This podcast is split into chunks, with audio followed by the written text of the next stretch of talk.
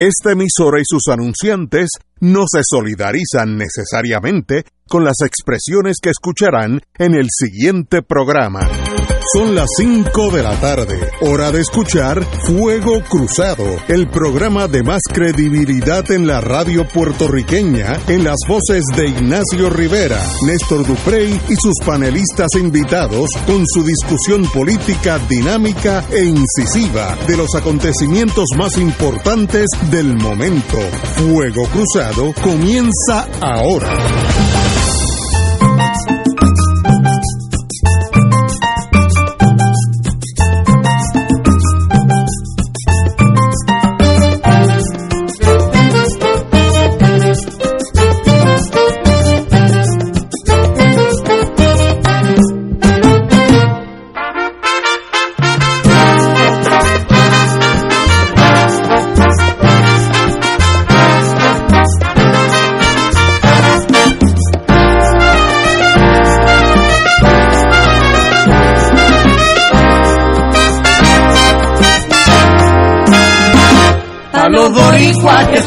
Ausentes, es para ustedes esta canción, porque no hay duda que ustedes quieren a su origen de corazón. Si un jibarito en su cita triunfa, ustedes saben darle valor, lo quieren todo, lo felicitan, lo bendicen con su calor.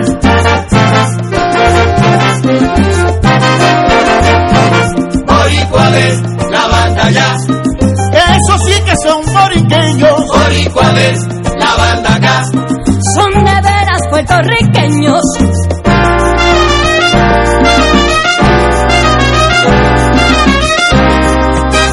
Yo le pedí a, a Ignacio y a, y a Héctor que como después de que entremos a los temas del día de hoy, todo es naufragio empezáramos con algo movido. Eso acaba de llegar, eso es, está como pan caliente.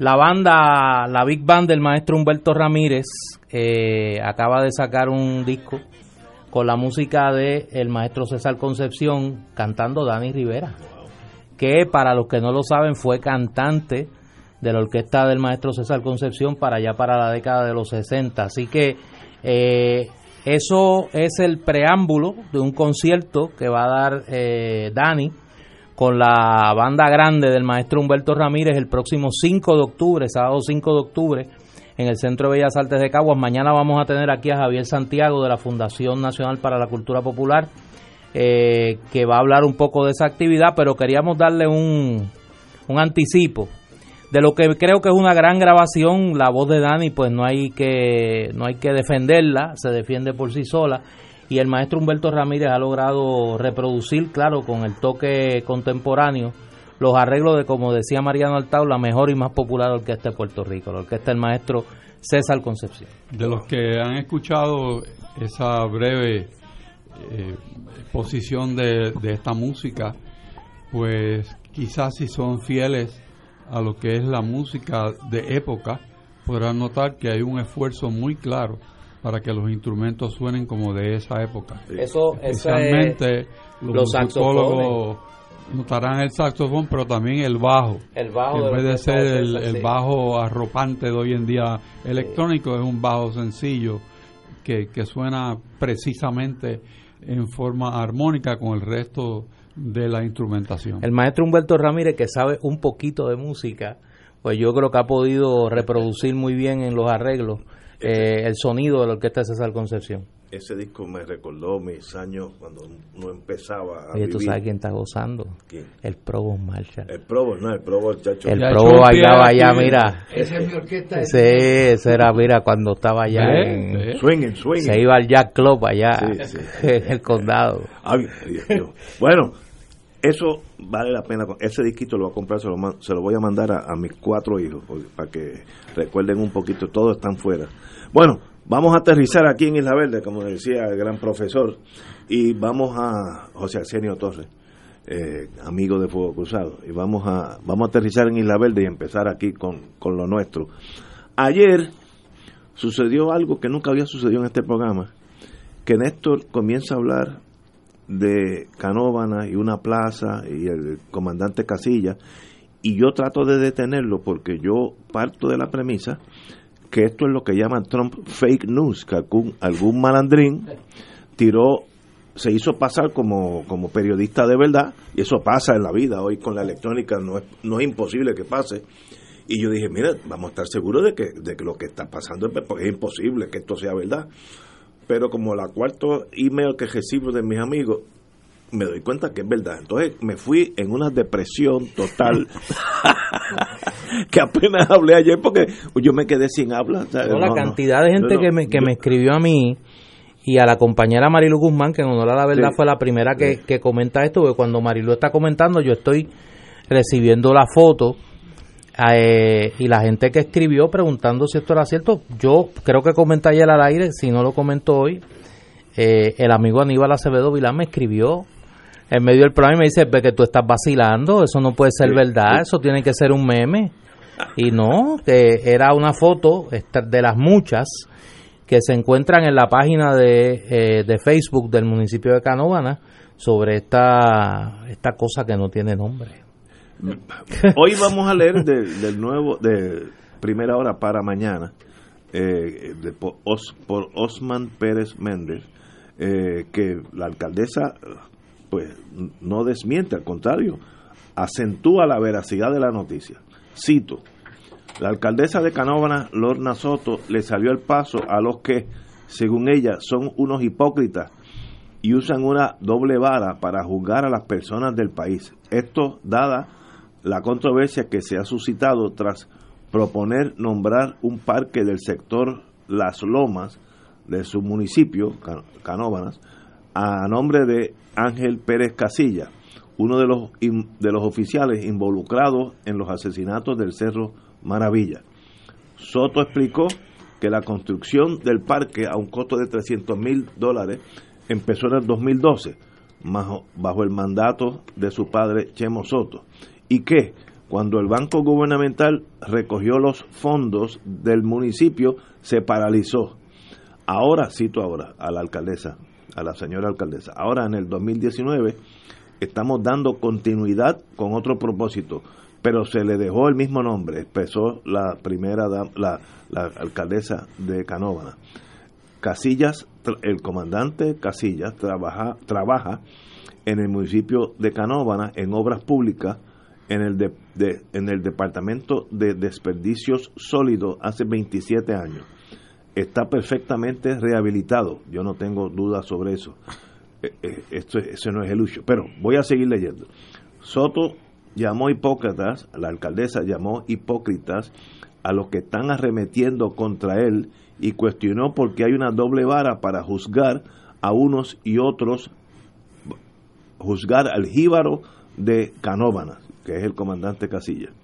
Preguntó, además, si acaso no tiene derecho a rehabilitarse, ¿por qué para unos sí y otros no? La líder del PNP en Canóvana mencionó de ejemplo el preso político Oscar López y el ex baloncelista y recién integrado al Hall of Fame José Piculín Ortiz, personas que también han tenido problemas con la justicia y ahora son vistos como héroes. Esto fue hace 42 años, lo de Maravilla hay que ver lo que ha hecho en los últimos 30 años.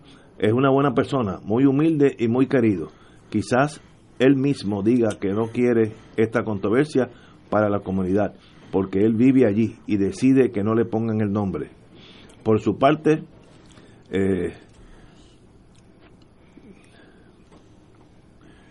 eh, la señora que estoy leyendo y tratando de no, perder la, la, por su parte, la ex, eh, el ex alcalde y padre de la señora alcaldesa, Chemo Soto, defendió la gesta de su hija, ya que según Pérez Casilla, según él, Pérez Casilla es el mejor empleado que ha tenido, sin quitar mérito a los otros. Trabaja mucho y recordó que solo lo acusaron de perjurio y que todo se archivó. Eso no es correcto jurídicamente. Que hable la comunidad de Carómana. La comunidad es la que tiene la última palabra no un grupo de izquierdistas y otra gente de que está hablando por ahí. La, el alcalde señaló directamente al ex gobernador Aníbal Acevedo Vilá del Partido Popular como uno de los que está opinando y juzgando al ex policía canovenense. Eh, es bochornoso que Aníbal Acevedo Vilá esté denunciando esto. ¿De qué habla? Si el pueblo lo perdonó. Está hablando de maravilla. Bueno, señores, pues sencillamente, pues, eh, lo leí para yo no meter mis emociones por medio, que eso siempre le, quita tal vez algo. Eh, pero no hay duda que es un acto, como dije ayer, pensé que era fake news, traté de detener a los compañeros antes que siguieran con la noticia, yo juraba que no era verdad, pero es verdad. Pérez Casilla era el jefe de inteligencia, estamos hablando de los tiempos nuestros, cuando ambos teníamos, eh, ambos, el secretario de Justicia que está aquí conmigo, don Héctor Richard, y yo teníamos pelo negro. El Flor Marshall nunca tuvo pelo negro, era rubio desde chiquito, pero se, le, se le perdona por ser dutuado. Pero nosotros vivimos esa época y Pérez Casilla era el jefe de inteligencia y todos los que estuvimos envueltos en ese caso, yo fui abogado de uno de los señores, eh, sabemos que él fue el que dio la orden de que esos dos no bajan vivos de aquí. Él fue, la orden de asesinato fue de él. Eh, aquellos que quieran tergiversar los hechos, pues bueno, lo pueden poner en Dallas, Texas, en ese momento, como, ustedes quieran. Pero eso fue lo que pasó. Eso merece, aunque esté rehabilitado en, en las religiones nuestras, occidentales, el perdón es un arma muy, muy sano, yo no tengo problema con él hoy, pero no hay que ponerlo como un héroe de la patria, parecería que Canóvanas va a hacerle un, un tributo a una persona por haber asesinado a dos independentistas. Yo estoy seguro que la alcaldesa no quiere, no fue su intención, pero ese es el resultado. Una cosa muy seria y tal vez pues la juventud y algo de no conocer la historia pues la llevó a cometer para mí este error gigantesco, compañero. Sí, ayer nosotros comenzamos a hablar de este bochornoso asunto eh, y gran parte de la información que se dio a conocer ayer a través de las redes sociales y que nos hizo eh, advenir a conocimiento a muchos de esta barbaridad, de este hecho bochornoso que parece una broma cruel, pero es muy muy muy muy cierta la hizo pública eh, un dirigente del Partido Independentista puertorriqueño en el municipio de Canóvana, su comisionado electoral, Reginald Carrasquillo, que fue por ocho años presidente de ese partido allí en, en y fue su candidato, su candidato alcalde. Y quisimos invitar a Reginald, que es de Canóvana, y que quizá puede darnos una, eh, una explicación que nosotros pues eh, no conocemos que pueda intentar darle alguna luz al país de esta barbaridad y además para hacerle el justo reconocimiento de que fue la persona que nos hizo eh, tomar nota de esta de este, de este hecho. Reginald, saludos y bienvenido a Focus.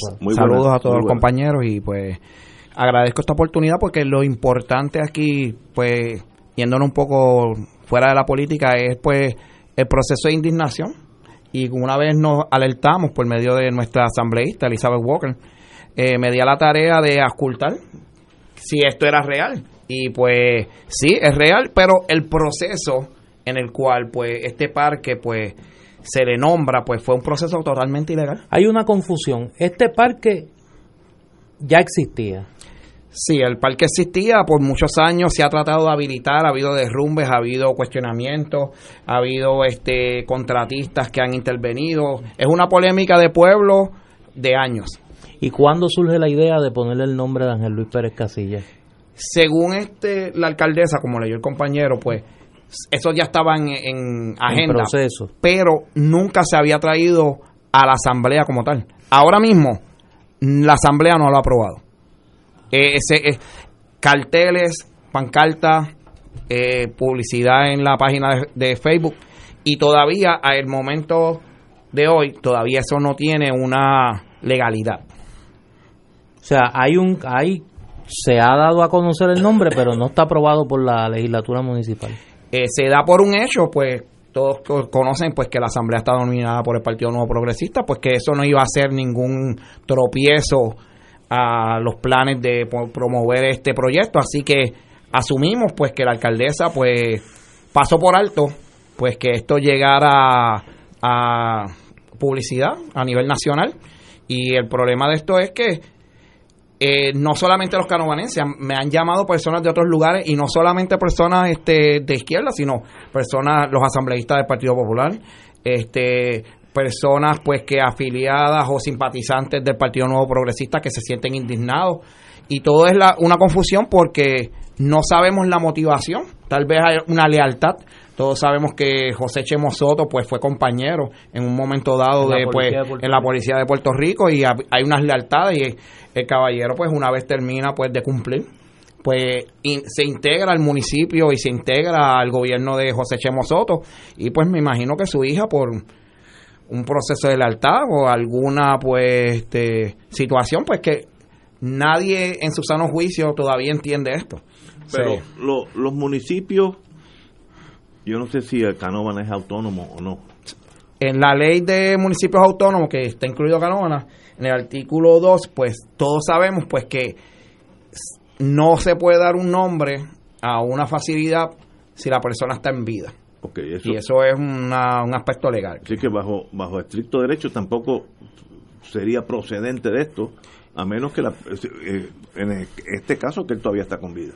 Eh, yo me orienté con el licenciado Denis Márquez y él pues inclusive en su comunicado de prensa él plantea de que de seguir este proceder eh, llegará a los tribunales. O sea que es una controversia que está pues comenzando porque es algo que pues no, no, no se había dado algo así. A lo que tú te refieres, un anuncio que ha la delegación legislativa del PIB Juan Dalmau en el Senado y Denis Marque en la Cámara que van que están dispuestos a acudir a los tribunales para detener que, se le coloque el nombre de Pérez Casilla a este parque. Y sabemos pues todo lo que significa este, este señor Pérez Casilla en cuanto al independentismo, a la persecución, al proceso de las carpetas, a todo el proceso en la historia de Puerto Rico que es nefasto y no y no quiero politizarlo porque lo que es como cuando hubo las protestas del verano del 2019,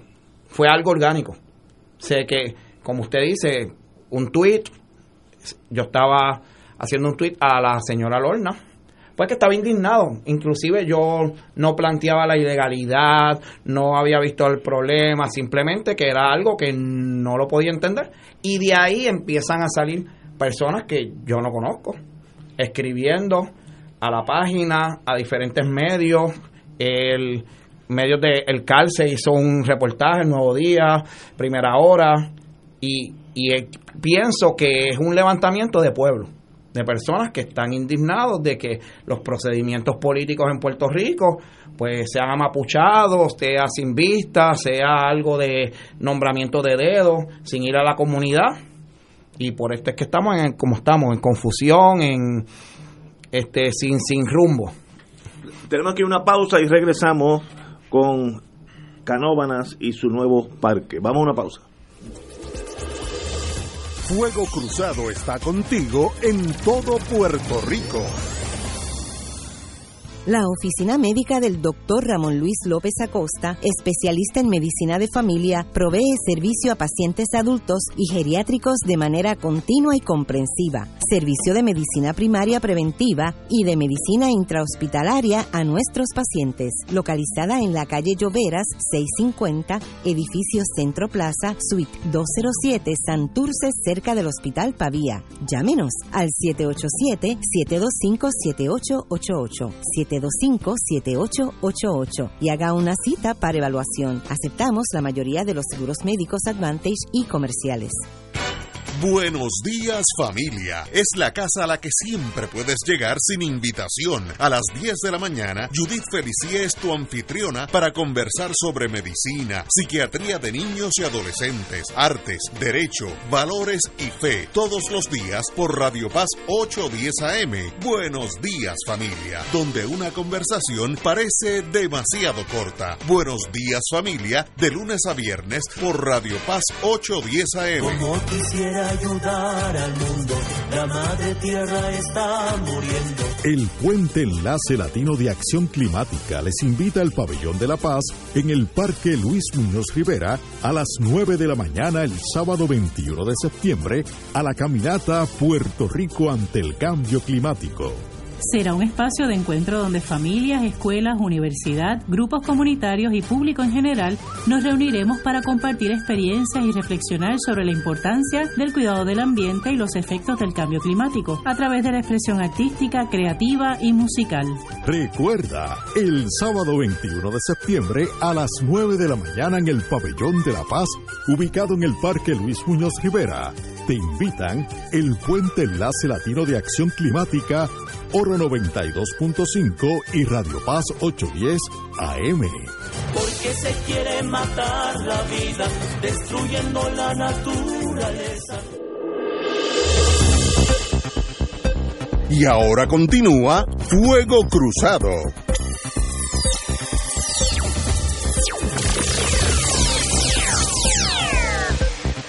Regresamos amigos y amigas, estamos analizando la decisión del municipio de Canóvana de nombrar un parque en el barrio Las Lomas. Eh, barrio Lomas. Lomas, eh, a nombre de comandante Pérez Casilla, uno de los directores de la operación de Maravilla que terminó con dos asesinatos. Una cosa tan seria pues que uno se queda perplejo de que estemos en este momento reviviendo esos, esos años. Compañero, don Héctor Reyes. A mi manera de ver, el coronel Luis Pérez Casilla es una de las personas más privadas que uno pueda pensar. Es una persona que difícilmente habla a menos que uno no le hable. Eh, y ese ha sido su estilo en el tiempo en la policía. Me pienso que quizás será igual hoy en día. Pero pienso también que él es la última persona que quisiera verse en una controversia en este momento en su vida y que esa controversia arrastra a otras personas que la aprecian mucho.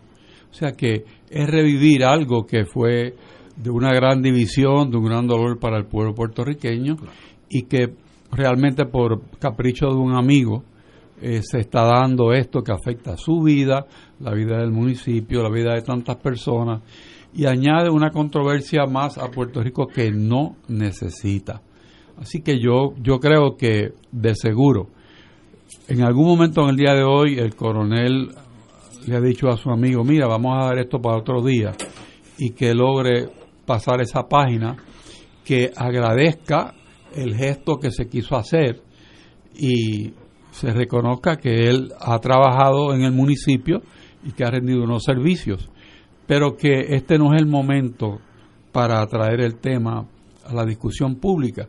Y yo creo que con eso pueden cerrar con broche de oro un asunto que puede ser un tanto escabroso si se prolonga mucho más tiempo. Que mucha gente me ha preguntado, eh, Reginald, y a lo mejor tú tienes la respuesta, ¿qué medidas se van a tomar en términos de movilizar la gente para evitar esta barbaridad? Yo...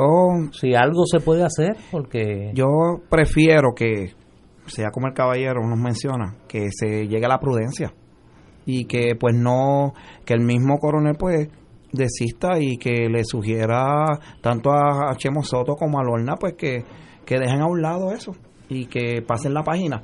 Pero de no ser así, mucha gente está indignada y por razón.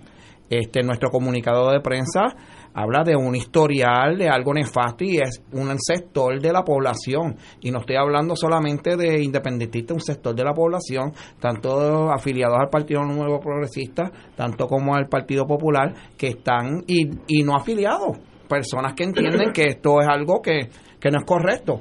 Pero de tener que tomar acción, pues tendríamos que movilizar y, y mover este un grupo de personas en protesta de esta determinación de continuar. Pero como bien dije en un principio, si llegamos a la prudencia, pasamos la página y todo queda ahí.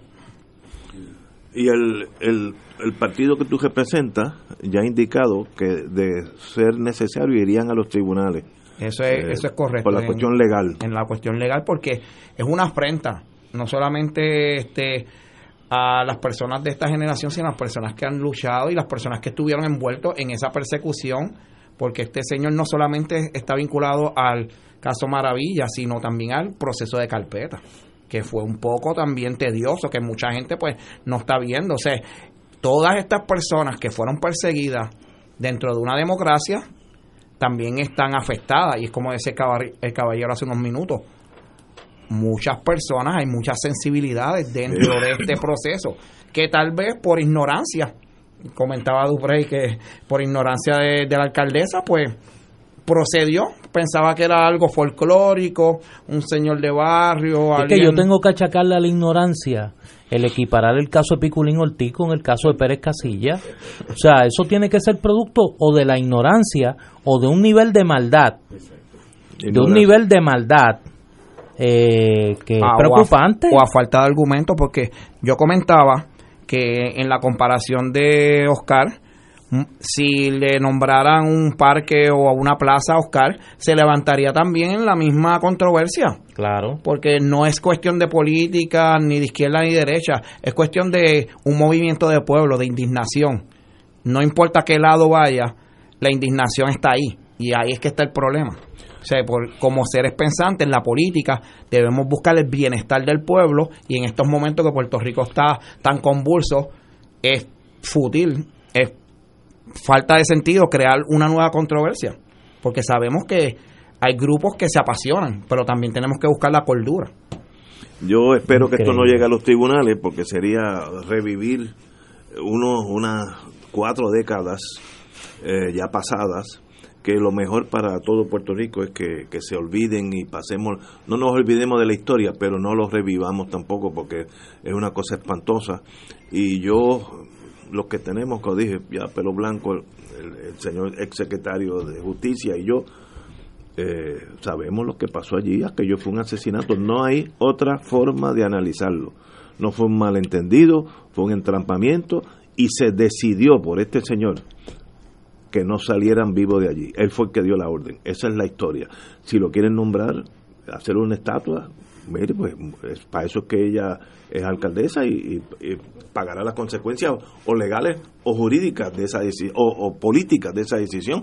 Pero no hay duda que él fue el hombre fuerte en, en el Cerro Maravilla. Yo tengo que pensar que en Canóvana hay decenas de personas, atletas, maestros, servidores públicos, eh, personas de la, del mundo religioso.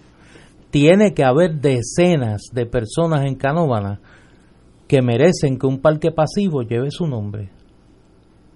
Y es, y es- y- y- y es- Maestro, por eso, policías que han dado su vida en Canóvana. Por de- eso. Eso hay decenas de ellos. Bueno, nada más con atletas. Canovana se ha caracterizado por ser cuna de atletas en el baloncesto. Ahora mismo en Canóvanas no hay ningún parque con el nombre de Ramón Ramos. Ahí tienes un ejemplo. Ahí tienes un ejemplo. Inca- Del increíble. de Ramón Ramos.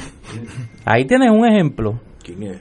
Ramón Ramos, el baloncelista que eh, de la Universidad de Seton Hall, que camino a la NBA eh, sufrió un accidente, tuvo un accidente de Ah, acuerdo. automovilístico y tuvo que retirarse de del baloncesto. Angelo Cruz, que le dio gloria a, a Canovana como jugador de los indios en el baloncesto superior.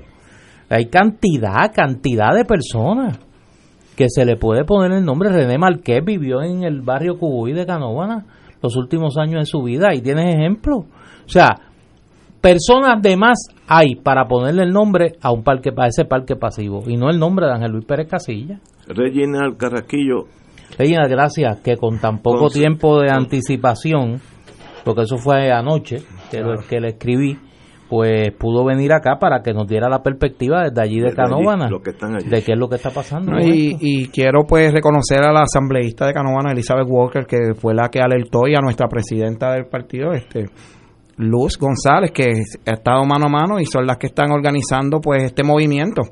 Ellas se excusaron por el día de hoy, pero yo sigo con el compañero. No tenemos que llegar a ese nivel legal.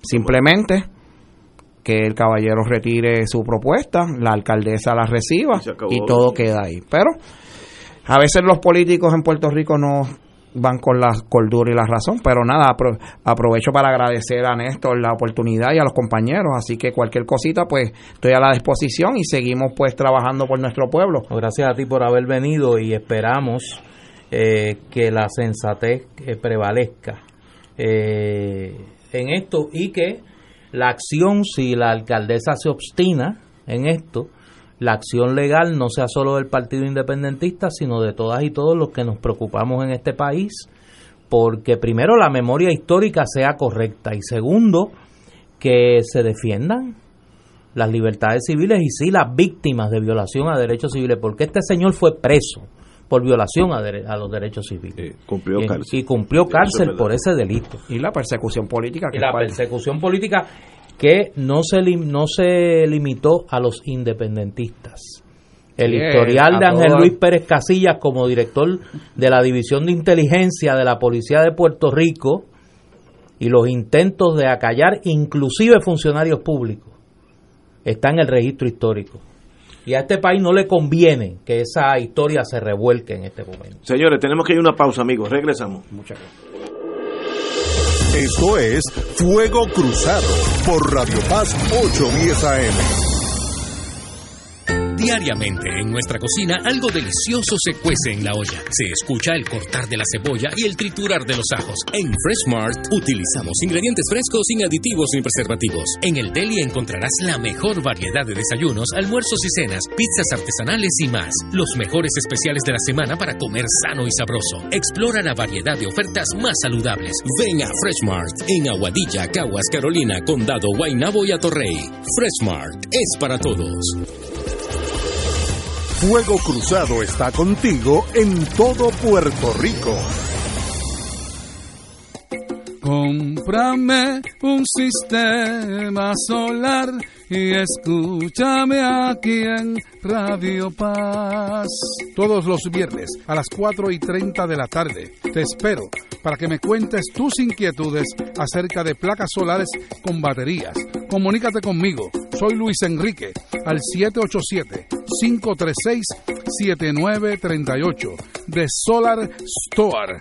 Cómprame un sistema solar.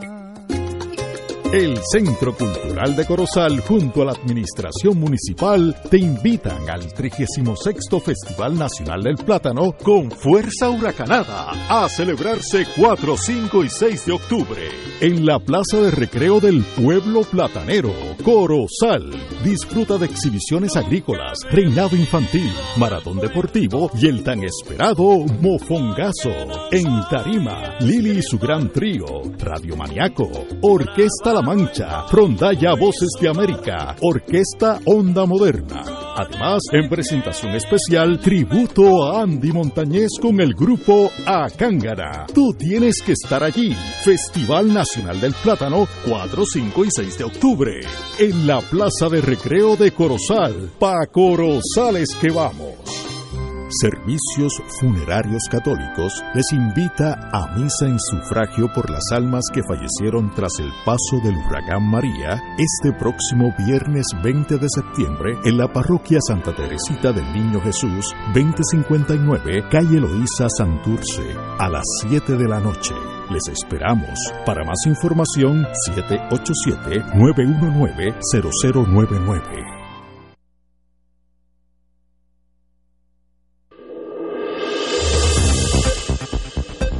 Y ahora continúa Fuego Cruzado.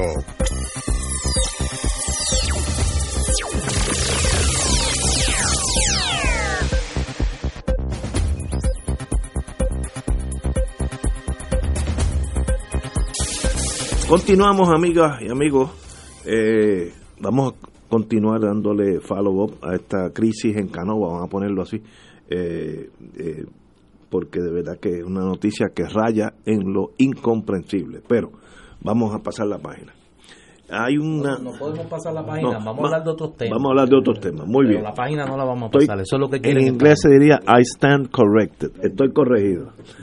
Los abogados Irán Rivera López y Oriol Campos Hernández eh, tienen unos contratitos en la Cámara de Representantes, que parece que es la Cámara de Representantes de, de Kuwait, que le zumban a la manigueta. Eh, como todos saben, la- el Wilma Maldonado Arrigoitía indica que el, el sueldo promedio en Puerto Rico de los empleados públicos es 24 mil dólares al año. Pero estos dos señores, Irán Rivera López y Oriol Campos Hernández, tienen la facultad de facturar entre hasta 39 mil dólares al mes. Ellos ganan en un mes más de lo que una maestra o un policía gana en un año. A cambio de servicios legales, de como eh, representación, este, asesoramiento, yo no sé de qué, eh, eh, la asesoría. Ocho legisladores han requerido los servicios de Irán Rivera López, quien hace tres semanas registró una compañía. La consultoría, siete representantes y una comisión conjunta se reciben los servicios de OC Strategy Advisors de Oriol Campos Hernández. El trabajo que estoy confiado que algún periodista va a lograr es por 39 mil dólares al año, al mes. ¿Qué hacen estos dos seres? Díganme cuántas veces fueron a corte, cuántos memorándum hicieron. Eh, compañero Richard tiene un bufete, tiene un montón de gente trabajando full time y, allí nadie gana 39 mil dólares al mes. Eh, y sencillamente, ¿qué le añaden ellos de servicios prestados a la Cámara para que ganen 39 mil dólares al mes? O sea, ¿qué servicios dan?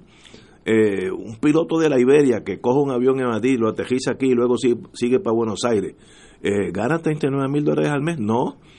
Pues mire, señores, cierta cordura en algún momento tiene que arropar a Puerto Rico porque si no vamos por un sendero eh, de, la hecatombe total y, y, le damos, reforzamos a aquellos eh, norteamericanos en el Congreso que dicen esa gente no se puede gobernar porque tienen razón.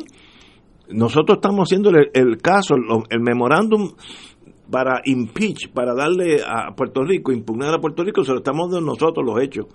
¿Qué hacen estos señores cada 30 días para merecer ese sueldo? De verdad, yo estoy totalmente perdido y me gustaría que alguien, periodista investigativo, eh, cotejara. ¿Qué hicieron estos señores el mes pasado para haber cobrado eso? Don Héctor. En el mundo de la educación y en el mundo de las empresas, de los bufetes, uno establece una gerencia para lograr objetivos o para lograr resultados. Yo creo que eso es sensato. Y cuando uno ve el trabajo, el producto de la Cámara de Representantes, ya sea en proyectos de ley, en resoluciones de investigación, en investigaciones, en posiciones públicas, en expresiones con contenido, en trabajos en horarios extendidos, funcionamiento de comisiones, preparación para vistas. No podemos decir que hay una gran calidad o un gran producto. Entonces debemos preguntar, ¿qué amerita si el resultado es así de pobre que se le esté pagando a dos personas por asesorar yo no sé cuántos legisladores, porque no es uno solo, y con un esquema, vamos a decir, de, de lluvia, ¿no? Porque los contratos se amarran a nivel de la presidencia y entonces se hace que se nutran de los presupuestos de los distintos legisladores, que algunos de ellos dicen no saber cómo es que eso se logró y tampoco saben qué trabajo han hecho para ellos sino que dicen, este es el sistema y vivimos con él. Y entonces uno se pregunta, bueno, vivimos con él, no, viven de él dos colegas, porque las fotos que han circulado se ven muy, muy interesantes, muy elegantes, en unas posiciones que se ve que tienen mucho poder, eh, muy bien vestidos, este, a la usanza de esta época. Pero el producto, ¿dónde está? ¿qué, hicieron? ¿Dónde está el producto?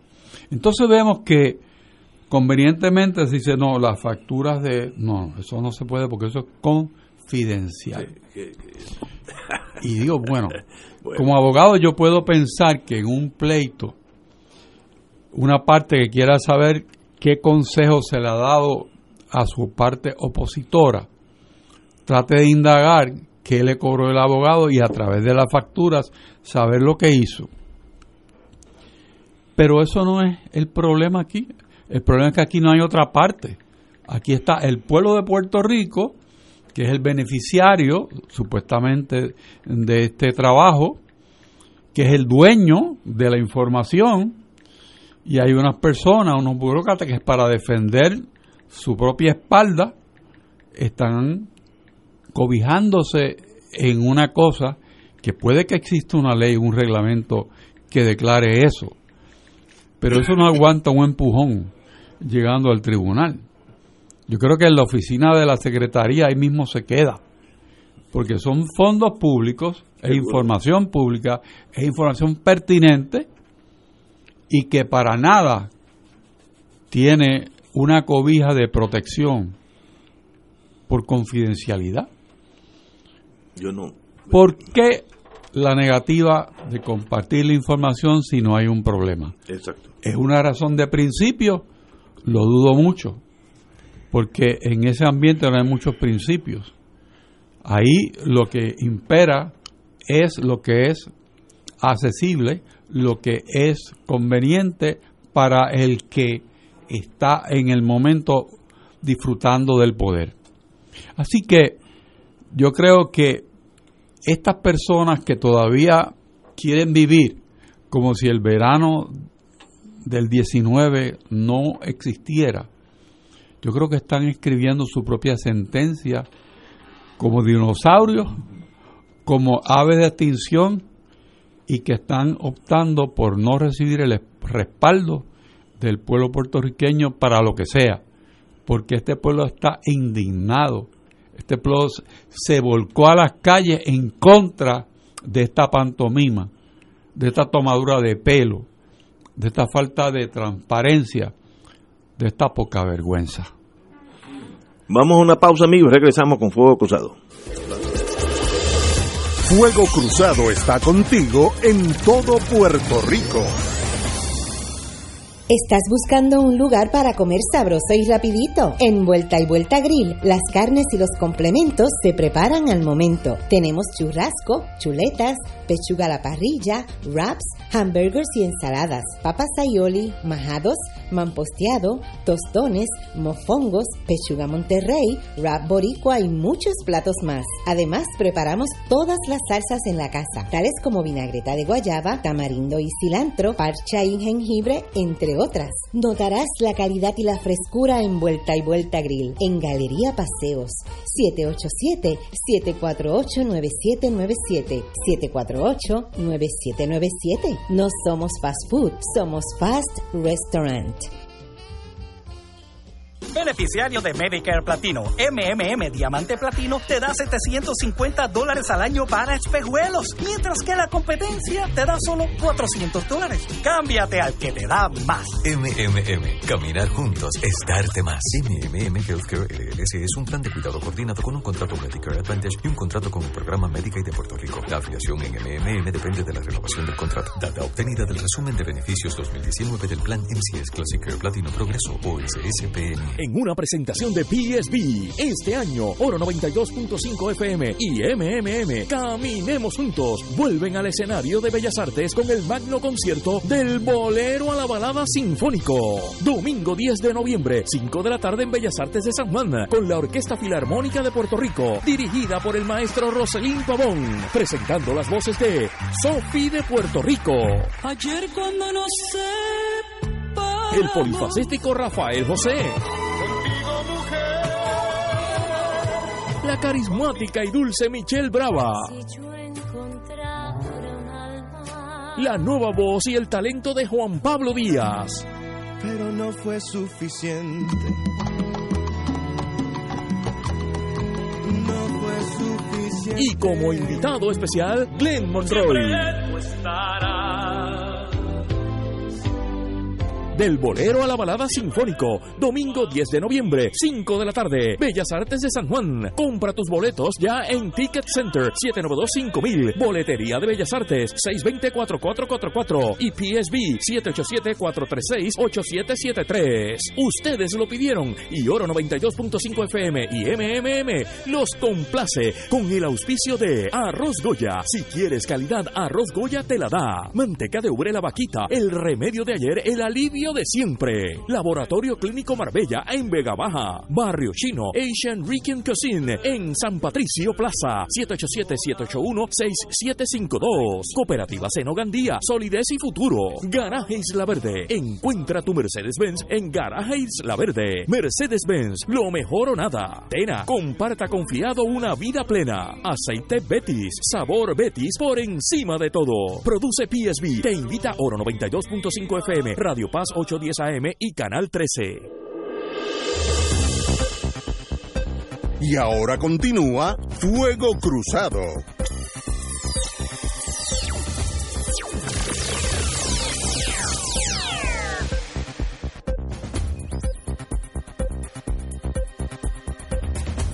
Regresamos a Fuego Cruzado, compañero. Todo tiene una explicación. Estos ciudadanos, Irán Rivera López y Oriol Campos Hernández, son los operativos políticos de la comisionada residente Jennifer González. Son sus personas de confianza y desde muy temprano en sus carreras, como dice este señor eh, Irán, Irán Carlos Rivera López, soy un bebé de la legislatura. Me he crecido profesionalmente allí. Manifestó López Rivera al hablar sobre su experiencia de más de 16 años en la Asamblea Legislativa. La mayor experiencia, sigo citando, la ganó durante la presidencia de Jennifer González, ahora comisionada residente en Washington, D.C., porque según manifestó pudo trabajar desde litigación hasta asesoría legislativa. En el caso de Oriol Campos, este ciudadano que desde enero del 2017 hasta acá ha conseguido contratos ascendentes a 717.498 dólares en la Cámara de Representantes, es el director de campaña de Jennifer González. Tan cerca como el verano pasado, eh, Oriol Campos hizo unas expresiones sobre unas pancartas que se desplegaron en el expreso de Jennifer González, gobernadora. Y en aquel momento se identificó como director de campaña. Así que su trabajo como operador político de la comisionada residente lo paga la asamblea, la asamblea legislativa. ¿Cuál es la negativa de la asamblea legislativa dar a conocer esta factura? ¿Por qué no quieren que se vea el desglose del trabajo que realizan estos contratistas? Yo creo que esa es una pregunta. Y segundo, los vínculos del presidente de la Cámara, Johnny Méndez, con la comisionada residente Jennifer González, a tal punto que sus operadores políticos de confianza son subsidiados por la Cámara de Representantes. Estos dos individuos. Yo creo que hay muchas preguntas que Jennifer González también tiene que contestar. No solo Johnny Méndez, Jennifer González también. Y en ese sentido yo creo que aquí se está escalvando la superficie de un escándalo muchísimo más profundo eh, en cuanto a cuánto de la operación política del Partido Nuevo en este momento está siendo subsidiada desde la Asamblea, eh, desde la Asamblea Legislativa. De verdad que para eso es lo fácil, es ver la factura. Es ver la factura, que Johnny Méndez haga pública la factura, no solo de esto, de todos los contratistas. Y en la factura debe haber un desglose de del trabajo realizado, por supuesto.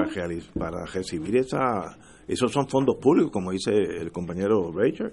Sí. Fondos públicos, no estamos hablando, esto no es una empresa privada, eh, pero los muchachos se nos esconden, dicen, no, eso, eso puede ser evidencia, dijo una cosa así. Eh, Mira, esta, la empresa de Oriol Campos tiene un acuerdo que le puede requerir un promedio de 44.66 horas semanales y una capacidad de factura de hasta 6.698 dólares semanales a la Cámara de Representantes. Casi 30. Sí. Wow. 30 mensuales. ¿Qué da? Eso da. Para uno, sí, para uno Sí. balancear, sí. Pues ese se eso se gana este muchachón, Wow. director de campaña de Diego. Eh, de verdad que son noticias deprimentes eh, que uno no, no, no sabe ni, cómo manejarla porque que es, esta semana, eh, la semana pasada llevamos un pasito que esto es casi diario, eh, cosas así que tú dices, pero y, y estos señores no se dan cuenta de la crisis física de, de, de un, un país venido a menos, los boquetes en las calles, hay un artículo que hoy en la prensa de los rótulos que no se han puesto, la- los, la- los postes que todavía no se han instalado, el sistema eléctrico eléctrico está cogido con imperdible, eso dicho de un ingeniero eléctrico me dijo, el sistema nuestro ahora mismo está cogido con imperdible, palabras de él. Eh, y, no- y esta gente vive en otra galaxia, Kuwait, a Tojendel, hasta que el- algo venga y los detenga, que yo no sé qué será. Oye, una pregunta, te la hago a ti porque tú eres, tú eres más imparcial. ¿Tú has oído alguna expresión del portavoz de el Partido Popular en la Cámara de Representantes sobre este escándalo? No, de, de la semana pasada tampoco, nada, nada. ¿Tú has oído silencio, algo? se- silencio, total silencio. ¿Tú no has oído nada? Como si no estuviera existiendo Mm. el partido. ¿Pero es que no existe? Ah, bueno, entonces el problema soy yo que todavía pienso que está por ahí dando bandazos. Puede ser que ya ya pasó de ser, no no no hay, como tú dices, un país de un partido único. No, no, el régimen de partido único, pero yo hago la, hago la pregunta porque cuando venga el planteamiento de que esa, esa minoría se quiera proyectar como una opción de cambio, hay que tomar nota de que estas barbaridades no han dicho absolutamente Nada, nada. absolutamente, silencio, absolutamente nada. Y eso pues es una radiografía, a menos que ellos también esté impar y delicto envueltos en el mismo traqueteo. Entonces, pues entonces se, se entendería el silencio, ¿no? Pero en esas estamos. Oye, Oye, buscando aquí me envían el bufete extendido. Este ciudadano Oriol Campo y su firma OC Strategic Advisors. Me dicen de los nombres que a ti te no, no, ¿no? eso, chacho, es, mira, tú, tú piensas que es Pentágono, sí, una, sí, una que eso oficina es en el un bufete de Ah. muchos abogados. Tiene un contrato que está vigente desde septiembre del 2019, desde este, mira, este es fresquecito, hasta el 30 de junio del 2020, por 72 mil dólares con el Departamento de Hacienda también. O sea que el hombre asesora Sí, sí. cuarenta y pico de horas semanales Allá. a la Cámara y tiene tiempo para asesorar al Departamento de Hacienda ahora y bajo la incumbencia de Raúl Maldonado tuvo 144 mil en contratos en Hacienda. Y él es un experto en contribuciones. Bueno, parece que él es un Que- todoterreno. No, no, ese. eh, mire. eh, Eso es como decía aquel, desde un lavabo hasta un planchado, lo que sea. Bueno, señores, ese es el Puerto Rico de hoy. Antes de ir una pausa. Oye, ¿qué es de la vida de Raúl Maldonado? No, yo no sé. Y del hijito, Yo el hijito talentoso. dejaron. ¿Tú has sabido de esa gente? Lo único, lo único que yo El chat, lo único que dejaron fue el chat. y lo único que yo recuerdo en la radio fue cuando el hijo Maldonado, hijo, le llamó corrupto al gobernador Rosselló y, y eso hace como dos meses, tres meses y desaparecieron. Esa es la vida, ¿no? ¿Qué será de ellos? eh? Son noticias por una semana y entonces se lo ¿Estarán traga por la ahí tierra. hablando? Se lo traga la tierra. Estarán hablando por ahí. No, yo no, no, no no tengo la menor Están idea. Ahí hablando. sí que yo no sé. Señores, tenemos que ir a una pausa, amigos. Fuego Cruzado está contigo en todo Puerto Rico.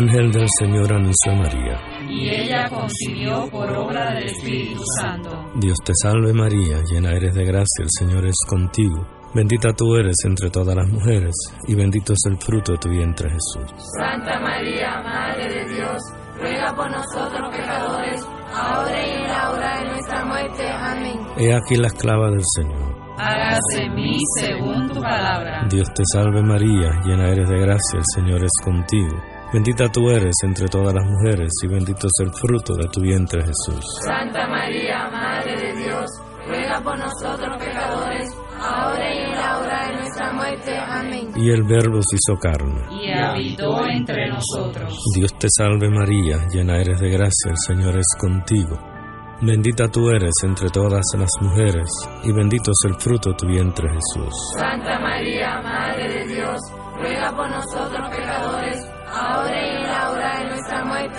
Ruega por nosotros, Santa Madre de Dios. Para que seamos dignos de alcanzar las promesas de nuestro Señor Jesucristo. Oremos. Derrama, Señor, tu gracia sobre nosotros, que por el anuncio del ángel hemos conocido la encarnación de tu Hijo, para que lleguemos por su pasión y su cruz a la gloria de la resurrección, por Jesucristo nuestro Señor. Amén. Gloria al Padre, al Hijo y al Espíritu Santo. Como era un principio, siempre, por los siglos de los siglos. Amén. Los rotarios se preguntan antes de actuar, ¿es la verdad? ¿Es equitativo para todos los interesados? ¿Creará buena voluntad y mejores amistades? ¿Será beneficioso para todos los interesados? Mensaje del Club Rotario de Río Piedras. Aquí la llama se enciende cada tarde a las 5 porque escuchas Radio Paz 810 AM, WKBM San Juan y retransmite en diferido WOROFM Corozal San Juan, la Casa de Fuego Cruzado, el programa de más credibilidad en la radio puertorriqueña.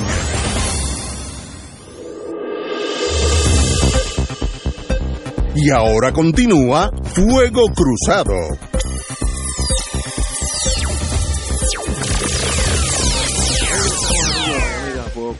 Oye, eh, de paso, déjame desde ahora excusarme con las amigas y amigos radioescuchas de Fuego Cruzado, porque este próximo viernes no voy a estar aquí, va, va a estar eh, mi querido hermano Luis Vega, que sí se ha expresado en la Cámara en contra de estas barbaridades de las aujas de contratos allí, porque vamos para Mayagüez.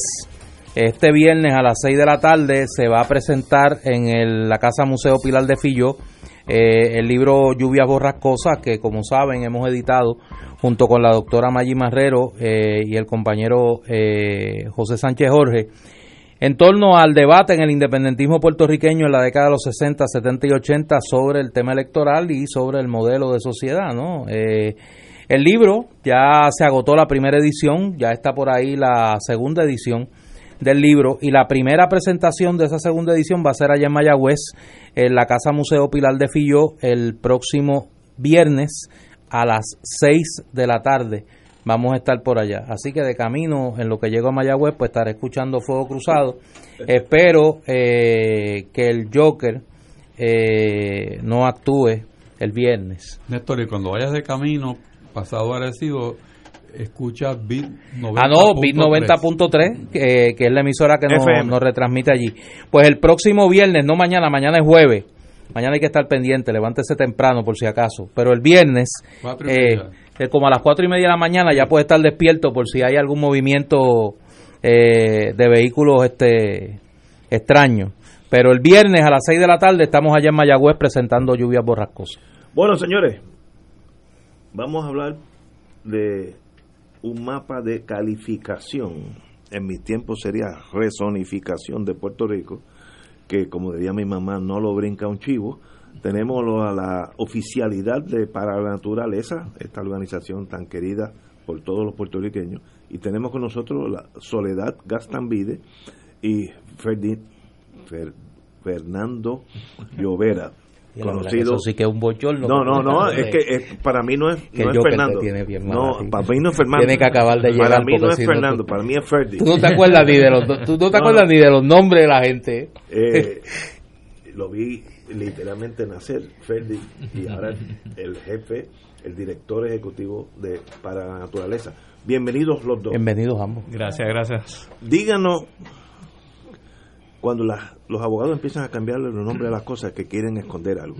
En mi tiempo era la, eh, la zonificación de Puerto Rico. Ahora se llama mapa de calificación. ¿Qué es eso? ¿Qué legislación viene o no viene? ¿Por dónde estamos? Pues sí, mire, en efecto es, una zonificación, es, un, es una determinación de qué eh, actividades se pueden llevar a cabo en un lugar específico, ¿no? Eh, pero quisiera, Ignacio, este, eh, empezar un poco eh, diciendo que hace varios años atrás eh, se trabajó por, bueno, se trabajó por muchos años en realidad eh, para hacer un análisis de toda la isla. La Junta de Planificación lideró esto. Hubieron varios intentos, de hecho, para llegar a lo que se convirtió en el primer plan de uso de terrenos de Puerto Rico, ¿no? Y todo ese proceso nosotros participamos, estuvimos más de siete años haciendo mucha investigación, basándonos en datos científicos para, para llegar a a la parte de conservación, que es la que nos compete a nosotros, ¿no? Y, pudimos eh, suplirle a la Junta de Planificación eh, las áreas que eran esenciales o imprescindibles proteger para lograr que Puerto Rico sea sustentable, que tengamos las aguas, que tengamos los, los, servicios eh, eh, para poder tener una agricultura, para poder tener turismo, etcétera, ¿no? O sea que hicimos todo ese análisis y se llegó después de muchos años y varios intentos a un plan de uso de terreno. Ese plan de uso de terreno se ha convertido, ¿verdad?, en el plan maestro que deben seguir todos los sistemas subyacentes de, de ordenamiento, eh, como planes territoriales, etcétera.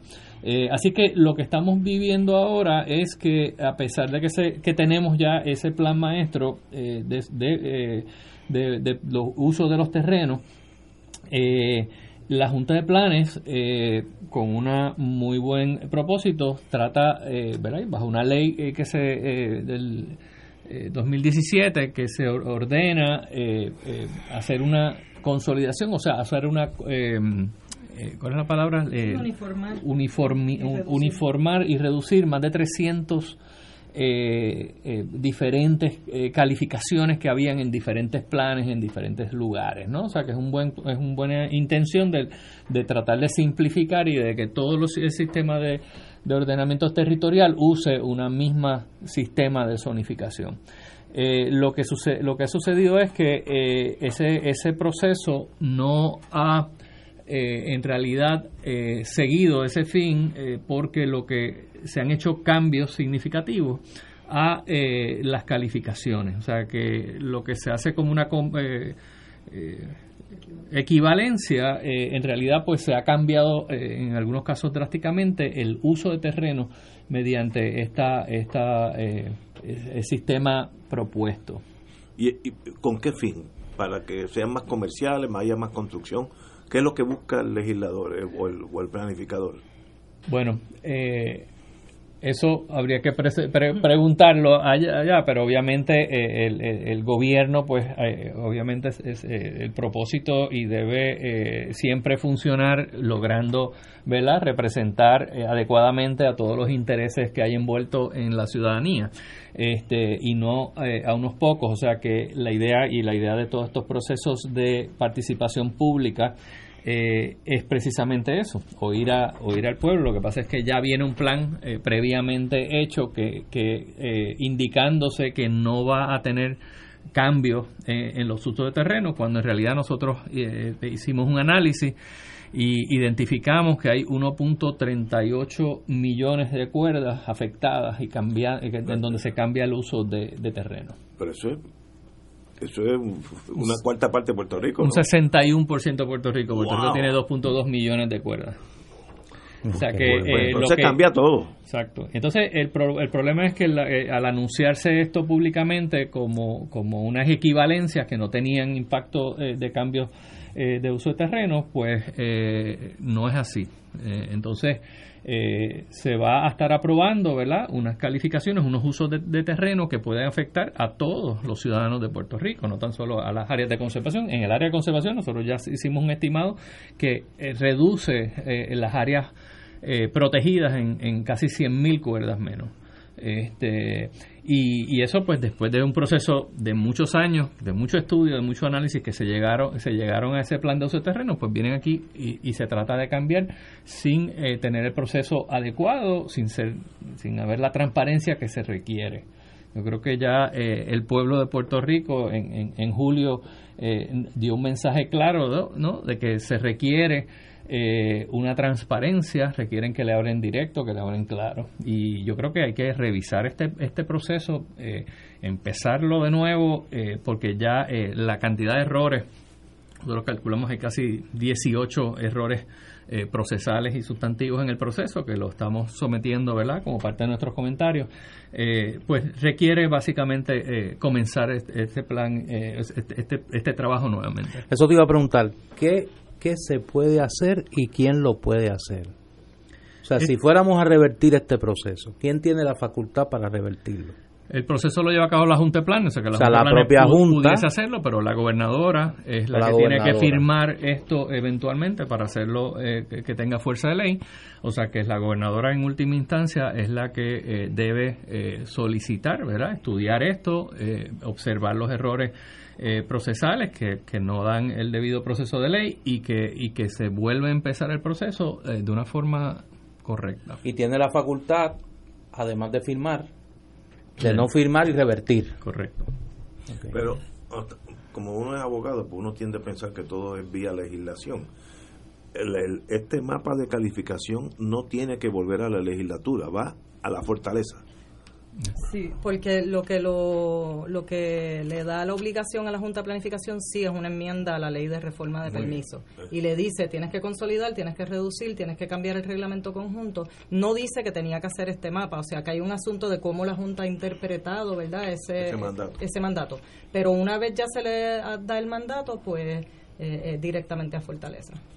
Así que muy no es imposible que sencillamente si nadie se queja pase y ella lo firme estamos y mucha gente va y mucha gente va a sufrir cambios en su vecindario en su eh, colindancia este, y, puede afectarle su calidad de vida y su derecho a disfrute de su propiedad al final del día. Siempre es bueno saber quién se beneficia de un cambio como este porque estas cosas no pasan en el vacío. O sea tiene que haber un promotor tiene que haber alguien que tiene una agenda y uno siempre busca quién es a base de a quién se beneficia. ¿Y ustedes tienen alguna idea de esto? Bueno, este es un cambio tan grande que, que afecta afecta a toda la isla, afecta este mucha gente, este, o sea que es difícil uno este apuntar, ¿verdad? a, ningún sitio específico. Eh, lo que lo que sí yo creo que es importante es eh, que, que, se, que se vea la, el, impacto que esto tiene sobre una gran cantidad de ciudadanos.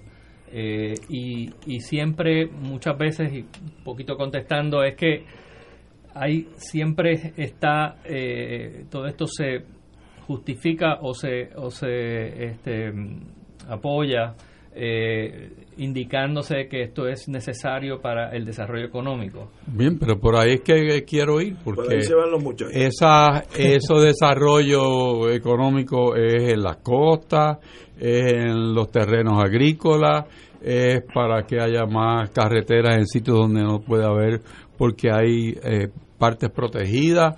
O sea, esto no es un... Puerto Rico es pequeño, todo el mundo sabe lo que pasa.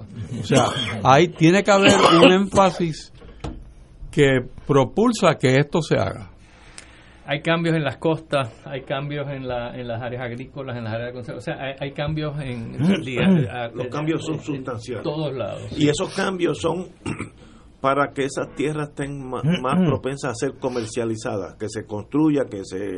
Eh, en el caso, por ejemplo, de conservación, esas 100.000 cuerdas que estaban este, ¿verdad? Este, establecidas, que era, eh, tenían una protección eh, ecológica, pues se le quita. O sea que sí, o sea, ya sea en algunos casos eh, se cambia agrícola, en otros cambios se, se cambia a industrial, a vivienda, etcétera, ¿no? O sea que que sí se le quita protección a favor de unas actividades que no son, obviamente, no respetan el valor ecológico del lugar. y ustedes han puesto la posición de ustedes para la naturaleza por escrito, cómo, cómo ellos se enteran del, del pensar de ustedes.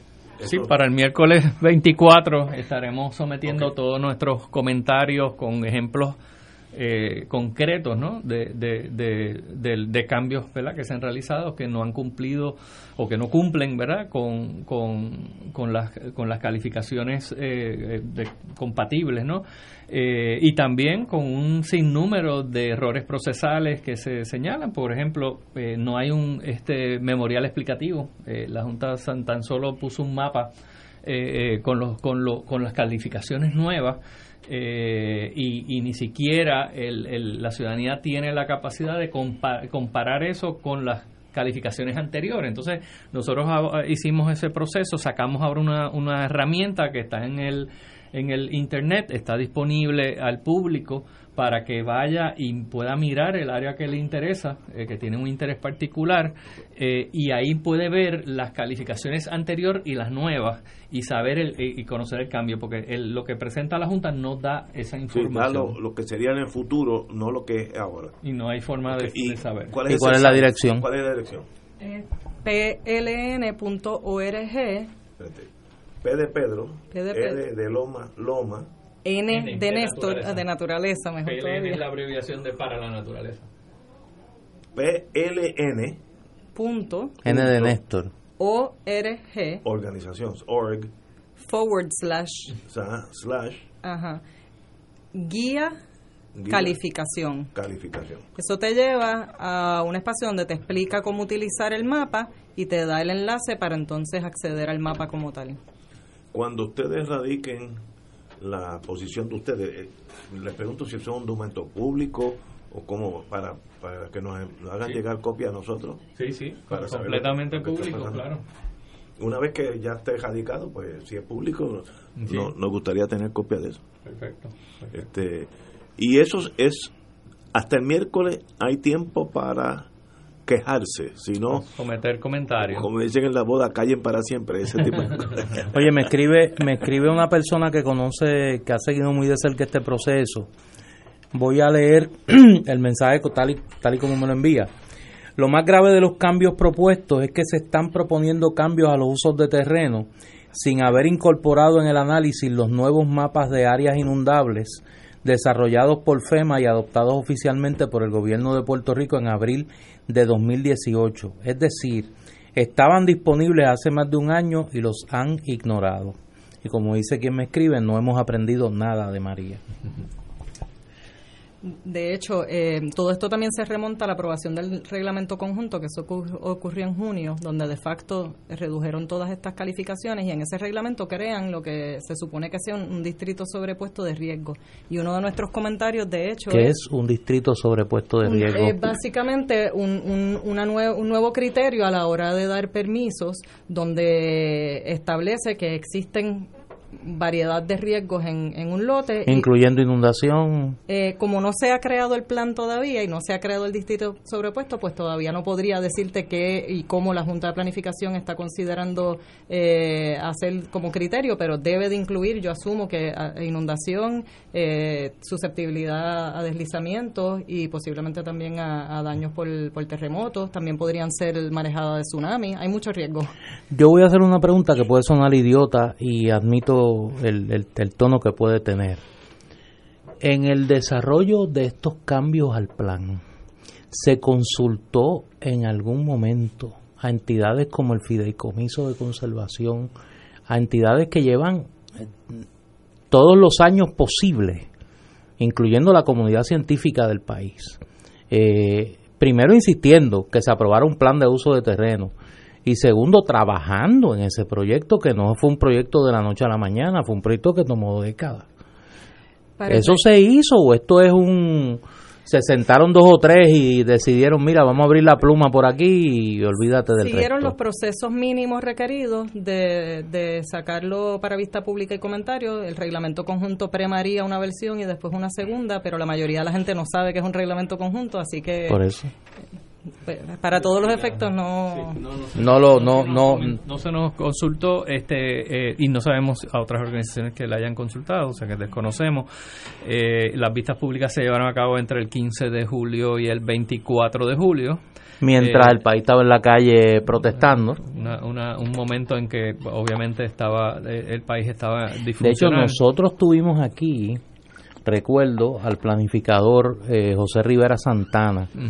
Y cuando él nos planteó que ese proceso estaba en curso, nosotros no lo podíamos ni creer aquí porque decíamos, pero ¿quién va a estar pendiente a eso? Además que es un periodo sin protestas eh, por la renuncia de, de Rosselló, es el periodo de vacaciones tradicional del país, la segunda quincena de julio. Así que se le ve la costura a la bola. Y yo creo que ya esperemos que esto de verdad sea el vestigio de la forma que hacíamos las cosas antes y no de las formas que debemos estar haciendo las cosas hoy en día. Estamos totalmente Dios te oiga. Yo lo escucho. yo me acuerdo hace cuando Edward Koch era el alcalde de Nueva York, de eso hace 30 años, no sé. Más o menos. O hace 30 Década de los 70, 80, Yo por ahí. viajaba mucho con, con la General Eléctrico Pueblo, uno de esos dos, y estaba en Nueva York y yo lo vi en un programa, aquel alcalde tan... ¿No viajaba con tu otra alma no, no, era- no.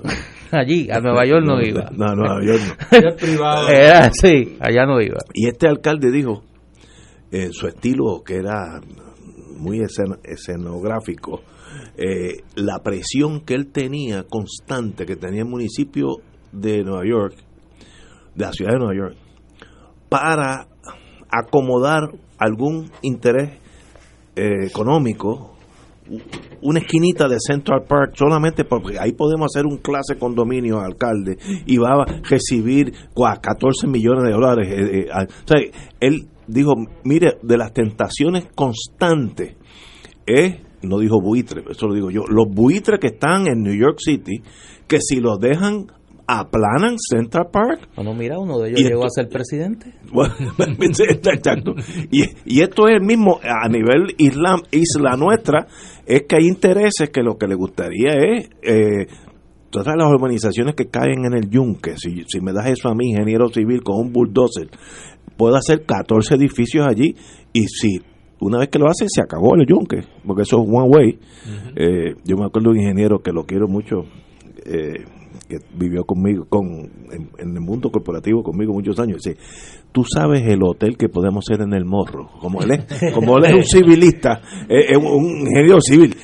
Eh, pero sabe la vista las Tenía habitaciones que, decía podríamos ¿Qué campo de golf más lindo se podría hacer aquí en el Morro? y esto es este mismo caso. Hay que tener mucho cuidado porque la presión de aplanar el yunque lo que decía Edward Koch de, de, de Central Park es la misma pero este es nuestro este es nuestro juego Les pregunto, a aquellas personas que quieran expresarse, que quieran demostrar su, su objeción a todo esto, ¿qué pueden hacer? El ciudadano común y corriente, ¿qué puede hacer? Bueno, que, que visite la, la página que creamos, la herramienta, este es, es pln.org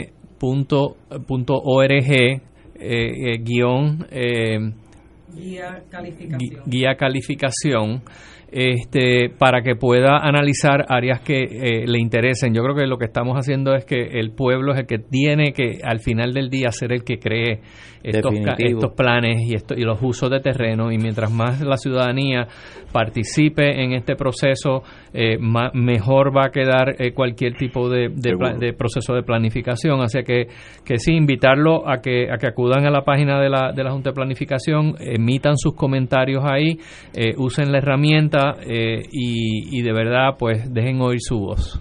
Y una vez se acabe el 24, el proceso de comentario público, creo que no se deben bajar la guardia y posiblemente entonces dirigir los esfuerzos tal vez a la gobernadora pidiéndole que por ¿Verdad? favor no apruebe, y, que no y lo ahí brinque el escenario a la gobernadora Exacto. Eso le iba a preguntar. Es una buena idea. Yo todavía soy persona de procesos, ¿no? Eh, aunque tengo unos amigos que me critican de que soy muy positivista en eso. Una vez el 24 termina el proceso en la Junta de Planificación. ¿Cuánto tiempo tiene la gobernadora para actuar?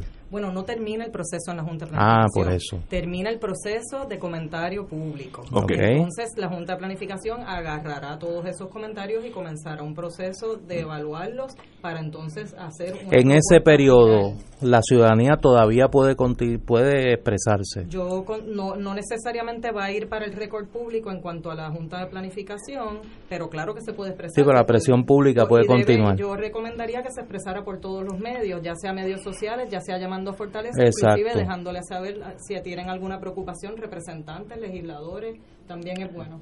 Y una vez la Junta envía el, el plan a la gobernadora, la gobernadora, como en el caso de los proyectos de ley, tiene un término de tiempo para actuar o es indefinido?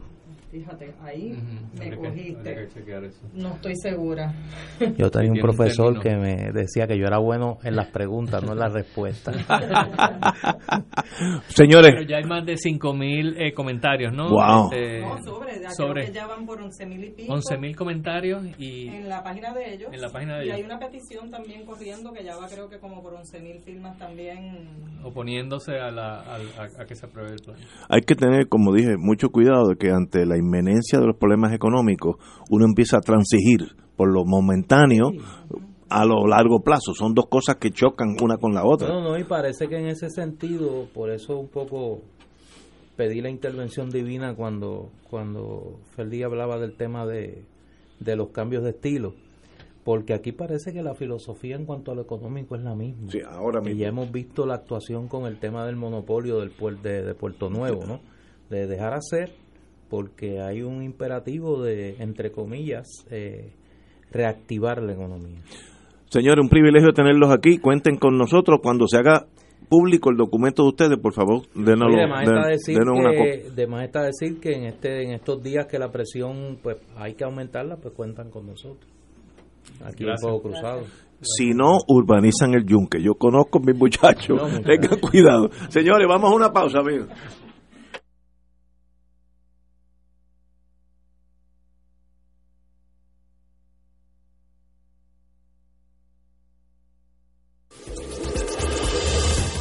Fuego Cruzado está contigo en todo Puerto Rico.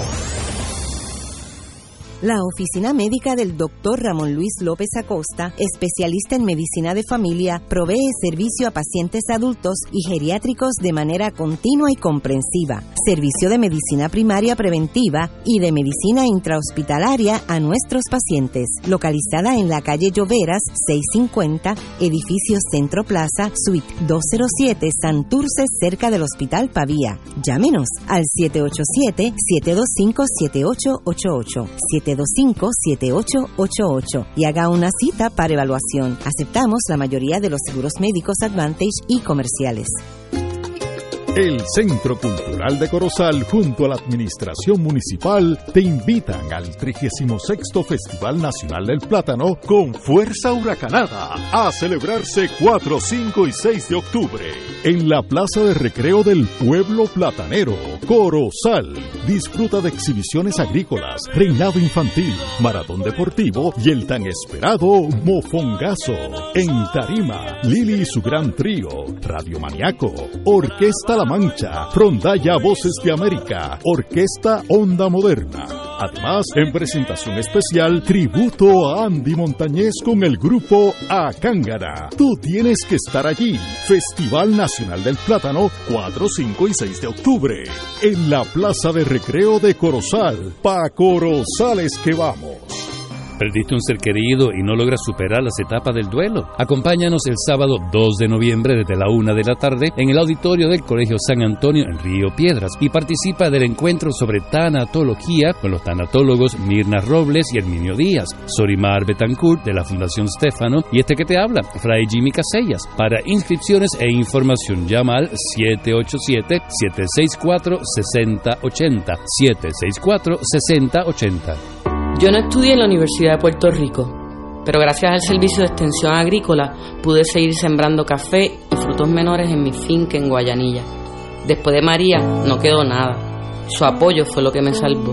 Me dieron semillas, me ayudaron con las máquinas, me permitieron seguir trabajando la tierra, hacer lo que me gusta, sembrar y producir un café especial. La Universidad de Puerto Rico le da mucho a Puerto Rico. Es la universidad de todo. Es mi universidad. auspiciado por la Asociación Puertorriqueña de Profesores Universitarios, APU. Beneficiario de Medicare Platino, PMC Premier Platino te ofrece 24 viajes al año a tus citas médicas. 24 viajes, ¿oíste bien? La competencia solo 12 viajes al año. Cámbiate hoy. MMM, caminar juntos es darte más. MMM Healthcare LLC es un plan de cuidado coordinado con un contrato Medicare Advantage y un contrato con el programa Medicaid de Puerto Rico. La afiliación en MMM depende de la renovación del contrato. Data obtenida del resumen de beneficios 2019 del plan MCS Classic Platino Progreso o SSPN. Fuego Cruzado, con los maestros de la discusión política inteligente y acertada, te acompañan ahora cada noche en Oro 92.5 FM. Infórmate de los temas de importancia del país, escuchando al equipo que establece cátedra todos los días sobre el acontecer político en Puerto Rico. Escucha la retransmisión de Fuego Cruzado con Ignacio Rivera, Néstor Duprey y sus panelistas invitados con su discusión política dinámica e incisiva, encendiendo el debate con sus diferentes puntos de vista. La clase comienza a las 10 de la noche en retransmisión diferida de lunes a viernes por Oro 92.5 FM. Cristo vive y quiere que tú estés vivo. Rumbo al lanzamiento oficial nacional del sexto Congreso Americano Misionero CAM 6, sábado 19 de octubre en el Complejo Deportivo y Cultural de la Pontificia Universidad Católica Ponce. Comenzando a las 9 de la mañana y la Eucaristía a las 11. Queremos confirmar una vez más que la tarea de evangelización de todos los bautizados constituye la misión esencial de la Iglesia. Ven y únete con nosotros sábado 19 de octubre en el Complejo Deportivo y Cultural de la Pontificia Universidad Católica Ponce. Fanático del deporte, la mejor información y el mejor análisis lo escuchas los sábados a las 2 de la tarde por Impacto Deportivo con Javier Sabat y el más completo elenco en deportes por Radio Paz 810 AM y en las redes sociales Facebook, Impacto Deportivo, Radio PR, Twitter e Instagram, Impacto underscore Deport. Juntos, impactando el deporte nacional. Y ahora continúa Fuego Cruzado.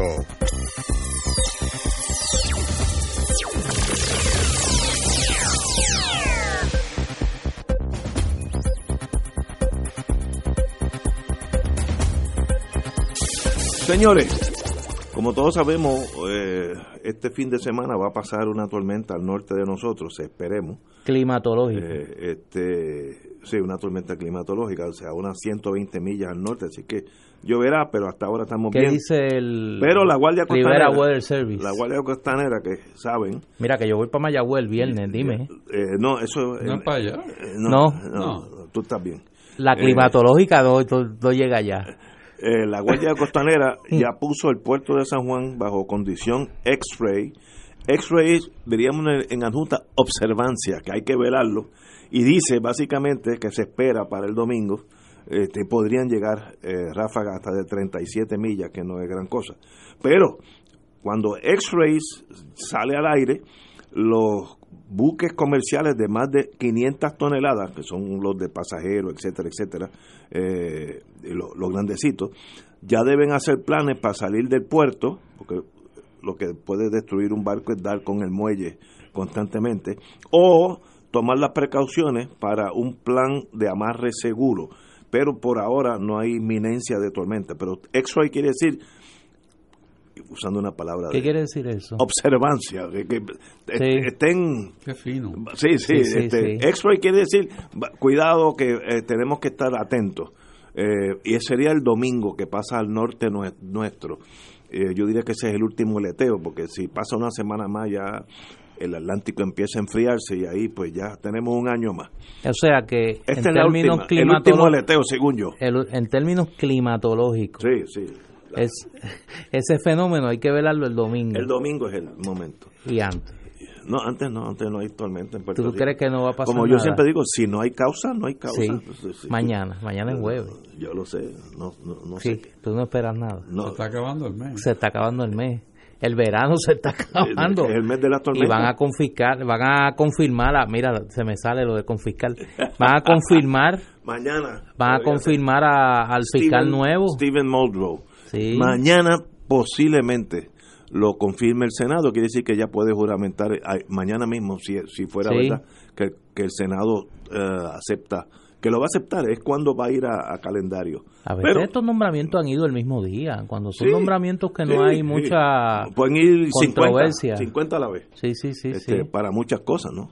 Eh, bueno, volvamos a... Bueno, tenemos que ir, vamos a una pausa. No, que sigamos, muy bien. Oye, hablamos de ese tema y tú, tú No, te no, vas me- a la pausa. No, no es que me ustedes me sacan, ustedes me sacan la cosa. Eh, la gobernadora, doña Wanda Vázquez, ordenó al secretario interino de corrección que, que se vele porque está interino, Eduardo Y ese Rivera, lo están velando también. investigar las muertes reportadas en las cárceles en los últimos meses. Calificó la racha de estas muertes de inaceptable. En- cito, en las instituciones carcelarias no se supone que muera ningún confinado. Desde agosto, dijo la señora gobernadora, desde agosto cinco confinados han muerto y un guardia correccional que fue asesinado. Así que hay una racha de muertes, eh, de verdad que no sé eh, cómo enfrentarnos eso, eh, como me dijo a mí un sociólogo penal, me dijo, todos los problemas que tienen los muchachos, mayormente hombres, cuando los arrestan y los ingresan a la cárcel, pues todos los problemas que tienen en la vida civil, drogadicción, demencia, etcétera, se trasladan adentro de la prisión. Así que tú- ahí tú tienes un concentrado de muchos problemas sociológicos eh, en, en cuatro paredes. Así que hay que tener mucha vigilancia. Eh, promesa se ha encargado de que tengamos menos guardias penales y por tanto pues estos problemas pueden ser resultado de eso. También por drogas se pueden morir algunos, el, el- acceso a, a los narcóticos sabemos que es un problema endémico de las cárceles de aquí y de cualquier país Eh, y pues eso también acelera estos problemas. Pero lo peor que podría hacer la gobernadora es no hacer nada, así que por lo menos ya ordenó que se investigue qué es lo que está pasando. Como tenemos a alguien que estuvo en ese mundo, compañero Don Rachel, Y que yo creo me corrige él. Hacía 24 años que no, no había un guardia penal muerto Ah, sí. Eso en es la así, cárcel. Eso es así. El, el tema, en primer lugar, actual, es curioso que se mencione que es un problema de la Junta de Control Fiscal. Y yo eh, tomo excepción de eso. En primer lugar, el año pasado, el Departamento de Corrección dejó de utilizar sobre 30 millones de dólares en el presupuesto. que se quedó, se olvidó. Además, el gobierno central le sacó dinero y lo pasó a otras agencias. ¿verdad? Y el no utilización esos fondos tuvo el efecto de que perdió el departamento el uso de esos fondos. Correcto, eso es correcto. Entonces, eso apunta a mala administración. Sin duda. Están en el momento ahora mismo de un cambio de la entidad que le suple los servicios a la población penal. Resultado de todo esto es que hay menos psicólogos, hay menos sociólogos, hay menos asistencia médica, hay menos supervisión, supuestamente porque no hay dinero. Pero realmente eso es verdad. Lo segundo es que no sé por qué la legislatura tiene que tomar injerencia en un interinato en el Departamento de Corrección. Y de, de plano la- el, Senado se expresa sobre si puede estar interino o no puede estar interino. Los departamentos tienen su orden sucesoral eh, ya establecido en ley y en, y en administración. O sea que vemos una, una mano eh, moviéndose en esa dirección. En tercer lugar, tenemos que escuchar que en, los, en las prisiones las paredes hablan.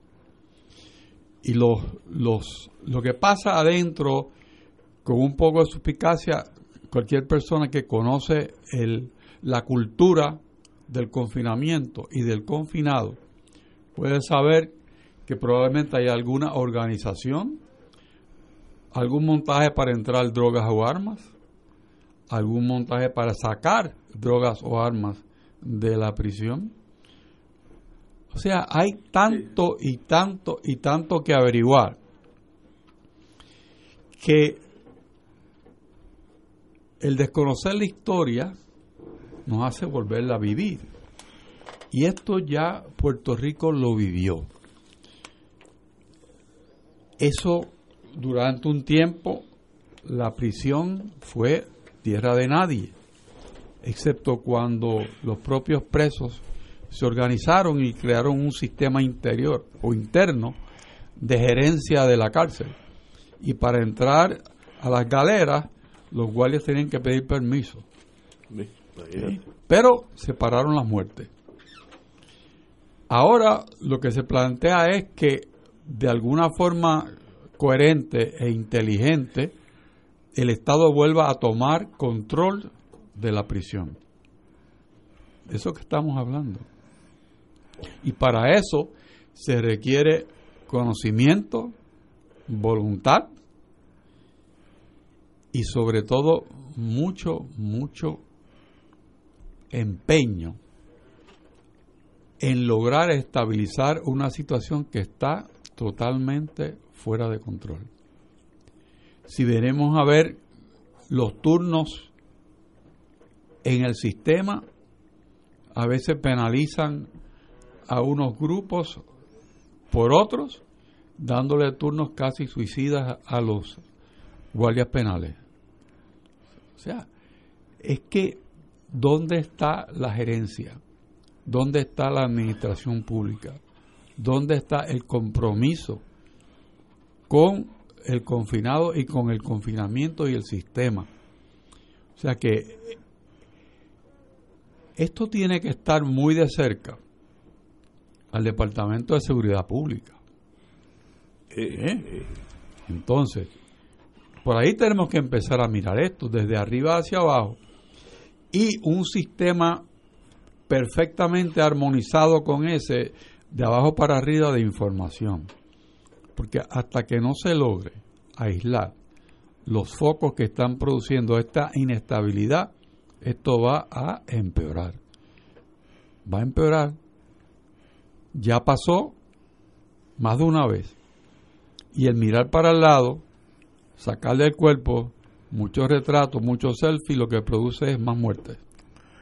Me dice una persona que está muy al tanto de este tema que un, un elemento que no se ha discutido es el, el aumento dramático en el consumo de drogas en las cárceles. Por eso Y que hay unos casos eh, de sobredosis, de muerte por sobredosis de opiáceos en las cárceles que es muy que es muy serio y que no se le ha dado la, la importancia al, que tiene. Al bajar el número de los trabajadores que tienen que ver con la salud emocional de los prisioneros. Correcto.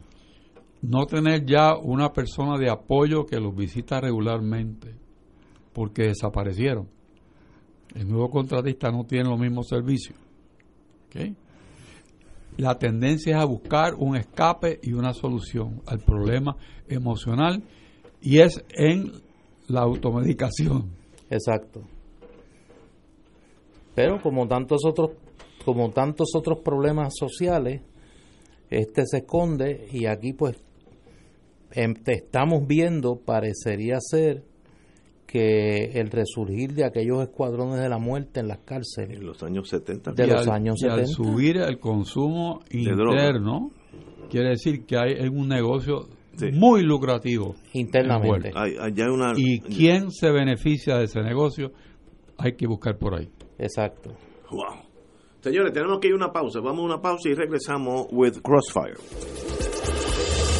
Fuego Cruzado está contigo en todo Puerto Rico. ¿Estás buscando un lugar para comer sabroso y rapidito? En Vuelta y Vuelta Grill, las carnes y los complementos se preparan al momento. Tenemos churrasco, chuletas, pechuga a la parrilla, wraps, hamburgers y ensaladas, papas aioli, majados, mamposteado, tostones, mofongos, pechuga monterrey, wrap boricua y muchos platos más. Además, preparamos todas las salsas en la casa, tales como vinagreta de guayaba, tamarindo y cilantro, parcha y jengibre, entre otras. Notarás la calidad y la frescura en Vuelta y Vuelta Grill en Galería Paseos 787-748-9797 748-9797 No somos fast food, somos fast restaurant. Debido a la desolación provocada por el huracán Dorian en Bahamas, Caritas de Puerto Rico estará recibiendo donativos monetarios para transferirlos a Caritas Antillas y así canalizar la ayuda a los más afectados, especificando que su donativo monetario es para las víctimas de Bahamas 1. Entréguelo en las oficinas de Caritas en la calle San Jorge número 201 Santurce. 2. Envíelo por correo a Caritas de Puerto Rico, P.O. Box 8812, San Juan, Puerto Rico 00910-0812 o hágalo por ATH móvil. Más información por el 787-300-4953 de Caritas. Si una buena historia quieres escuchar, si quieres saber lo que en verdad pasó. Ya no tienes por qué esperar, solo pon la radio y haz como yo. Es la radio, la radio, la radio soy yo. Si tú quieres descubrir, es mejor escuchar y activarte aquí. Conéctate a la radio, es la radio, la radio, la radio soy yo. Si tú quieres descubrir, es mejor escuchar y activarte aquí. Conéctate a la radio.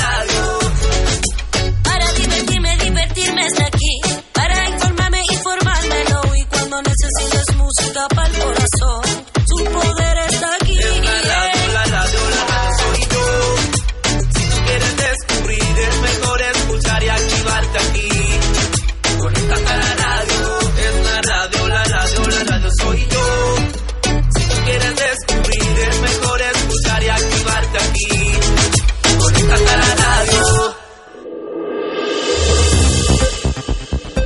Y ahora continúa Fuego Cruzado.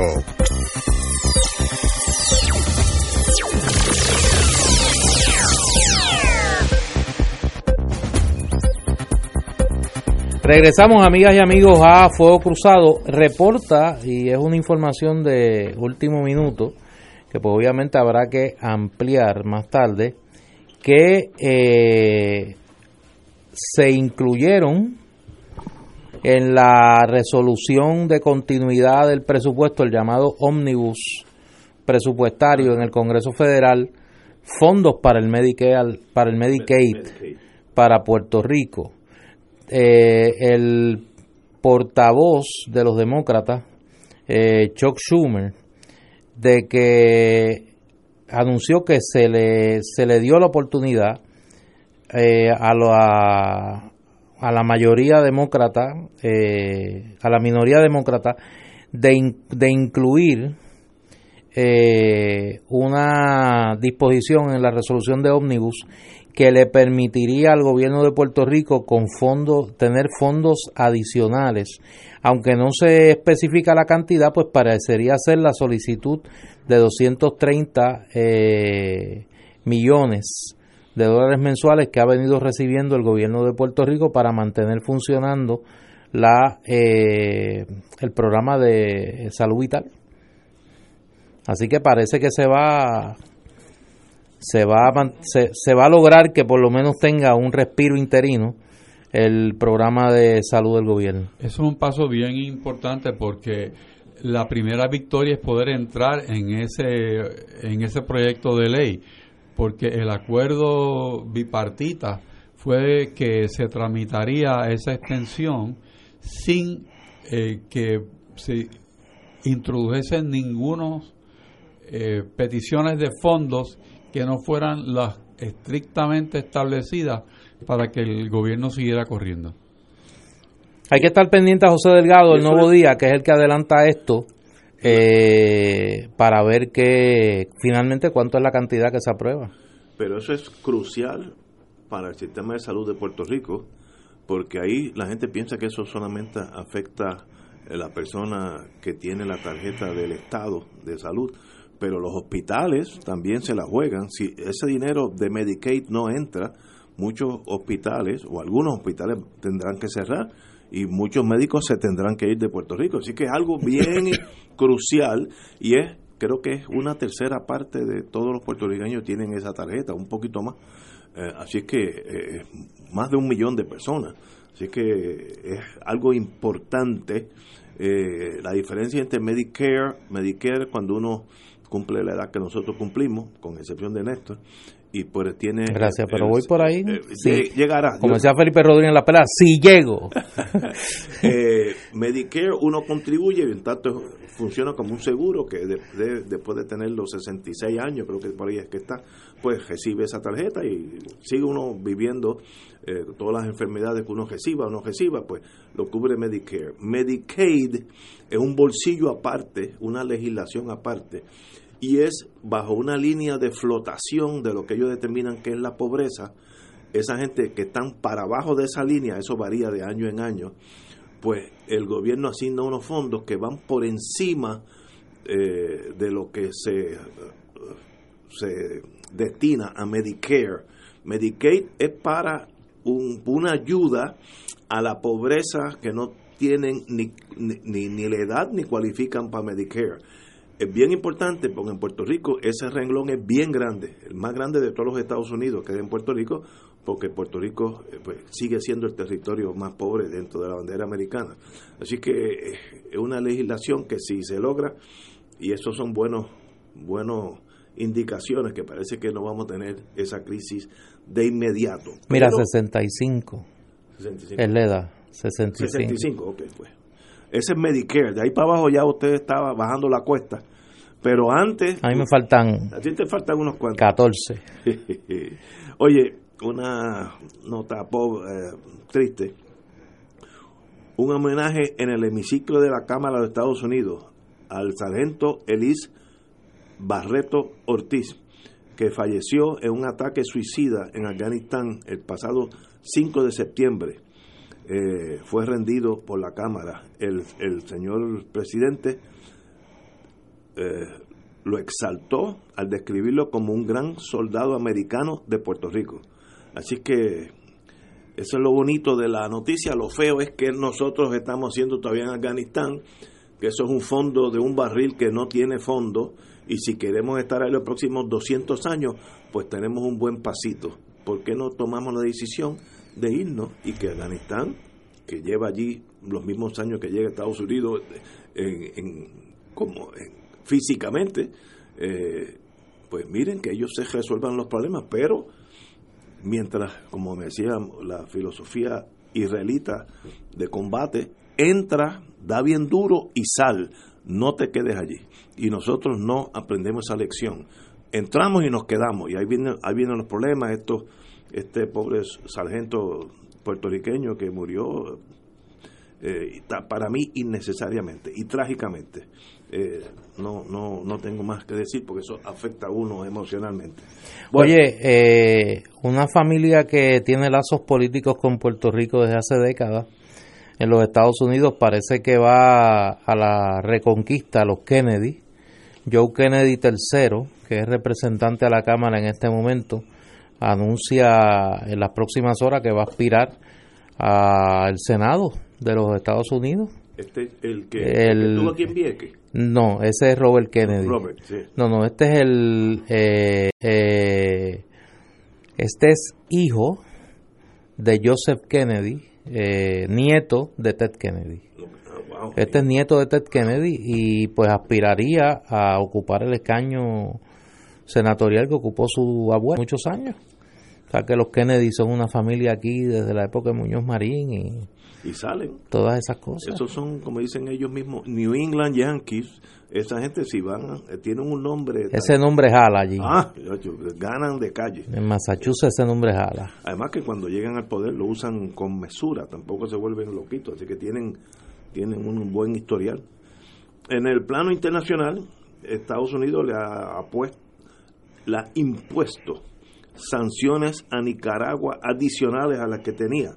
Eh, el Office of Foreign Assets Control ha expandido las sanciones contra Nicaragua, que ahora bloquea toda propiedad e intereses propietarios que tengan los oficiales del gobierno de Nicaragua en territorio norteamericano. Básicamente dicen que no es un país democra- de- democrático, que se le violan los derechos civiles a la gente, etcétera, etcétera. Por tanto, Estados Unidos sigue poniendo presión para que tengan elecciones y que tal vez te gane el que ellos quieran, entonces sería mucho más fácil. Pero este Nicaragua, pues, hacía tiempo que no le imponían. eh, hace, esto fue hace una semana, eh, el patito feo sigue siendo Venezuela, pero Nicaragua tampoco, eh, tampoco está muy lejos de ser una Venezuela pequeña. Eh, bueno. Oye, uno de los amiguitos de Trump a nivel internacional eh, se las está viendo negras, eh, Benjamín Netanyahu.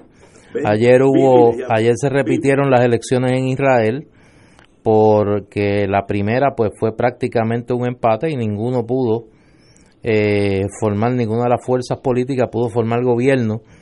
Ayer se repitieron las elecciones y eh, el bloque de centro, Caol Laván, que dirige eh, el general eh, Gantz, Otto Gantz, eh, logró la, la mayoría por un escaño. Este, este partido, Caol Laván, que es un partido nuevo de centro izquierda que dirige Benny Gantz, que es un general israelí. Israel tiene esa cosa de que los generales son los políticos. son los políticos, salvo el caso de, de David Ben Gurion, eh, logró ganar por un escaño, superar por un escaño al partido Likud, el partido de derecha de Netanyahu, y está en proceso de, de formar coaliciones de gobierno. Y ya hoy Netanyahu pues comenzó a reconocer, anoche pues no estaba muy, todavía estaba cantando victoria, pero ya hoy con el 91% de los votos, eh, Netanyahu pues comenzó a reconocer que probablemente tenga que ceder el poder a esta coalición de partidos de centro y centro izquierda, pues que desplazaría al que ha sido el primer ministro de mayor eh, longevidad política, que es Benjamín Netanyahu, un aliado, repito, Lleva más de 10 años. más de más de 17 años, Wow. más 17 por ahí. Sí, una vida Sustituyó sustituyó a Ariel Sharon. Ah, no, aquel Ehud Olmert. A Ehud Olmert que está preso por corrupción. Allí los corruptos van presos. Sí, allí, allí sí que Sí. Y no distinguen porque hasta la esposa de Netanyahu le, le hicieron también su... No, no, no, y aquí el aquí hubo dos issues que de acuerdo a los analistas israelíes eh, son determinantes. Número uno, el tema de la corrupción.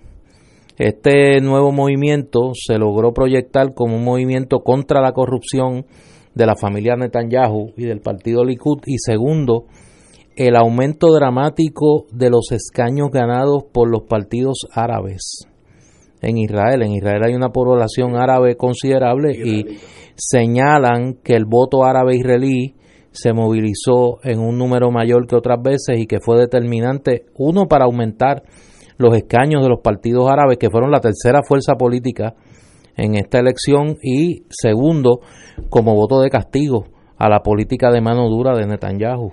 Así que parece que hay un cambio de época en, en Israel. Vamos a ver. Veremos a ver cómo eso afecta la relación con el gobierno de los Estados Unidos. Hoy ya hubo una expresión de Trump interesante. Le preguntaron sobre Netanyahu y él dijo que le daba mucha pena con Netanyahu, pero que la relación de Estados Unidos era con Israel. Muy bien.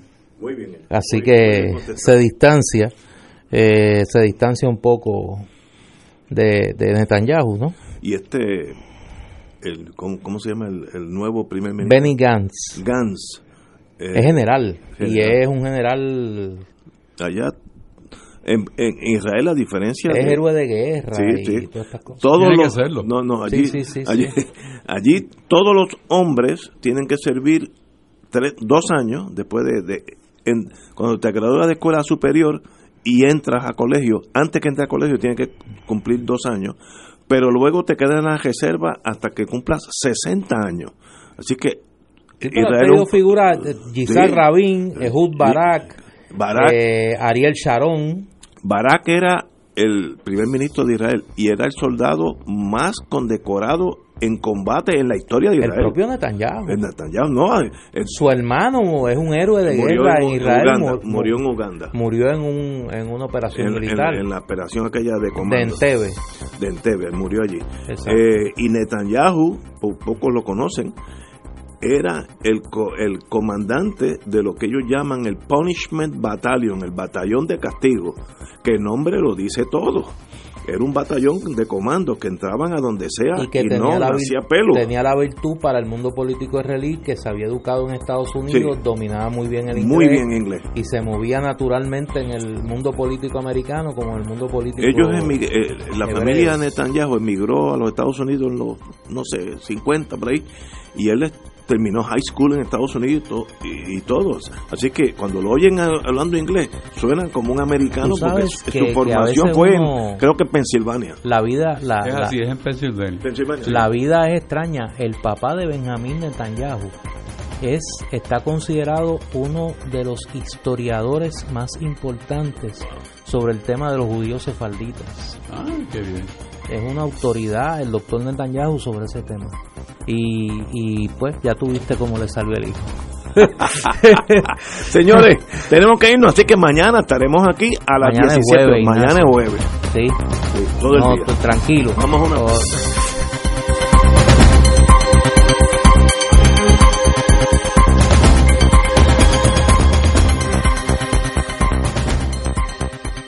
Esta emisora y sus anunciantes no se solidarizan necesariamente con las expresiones vertidas en el programa que acaban de escuchar.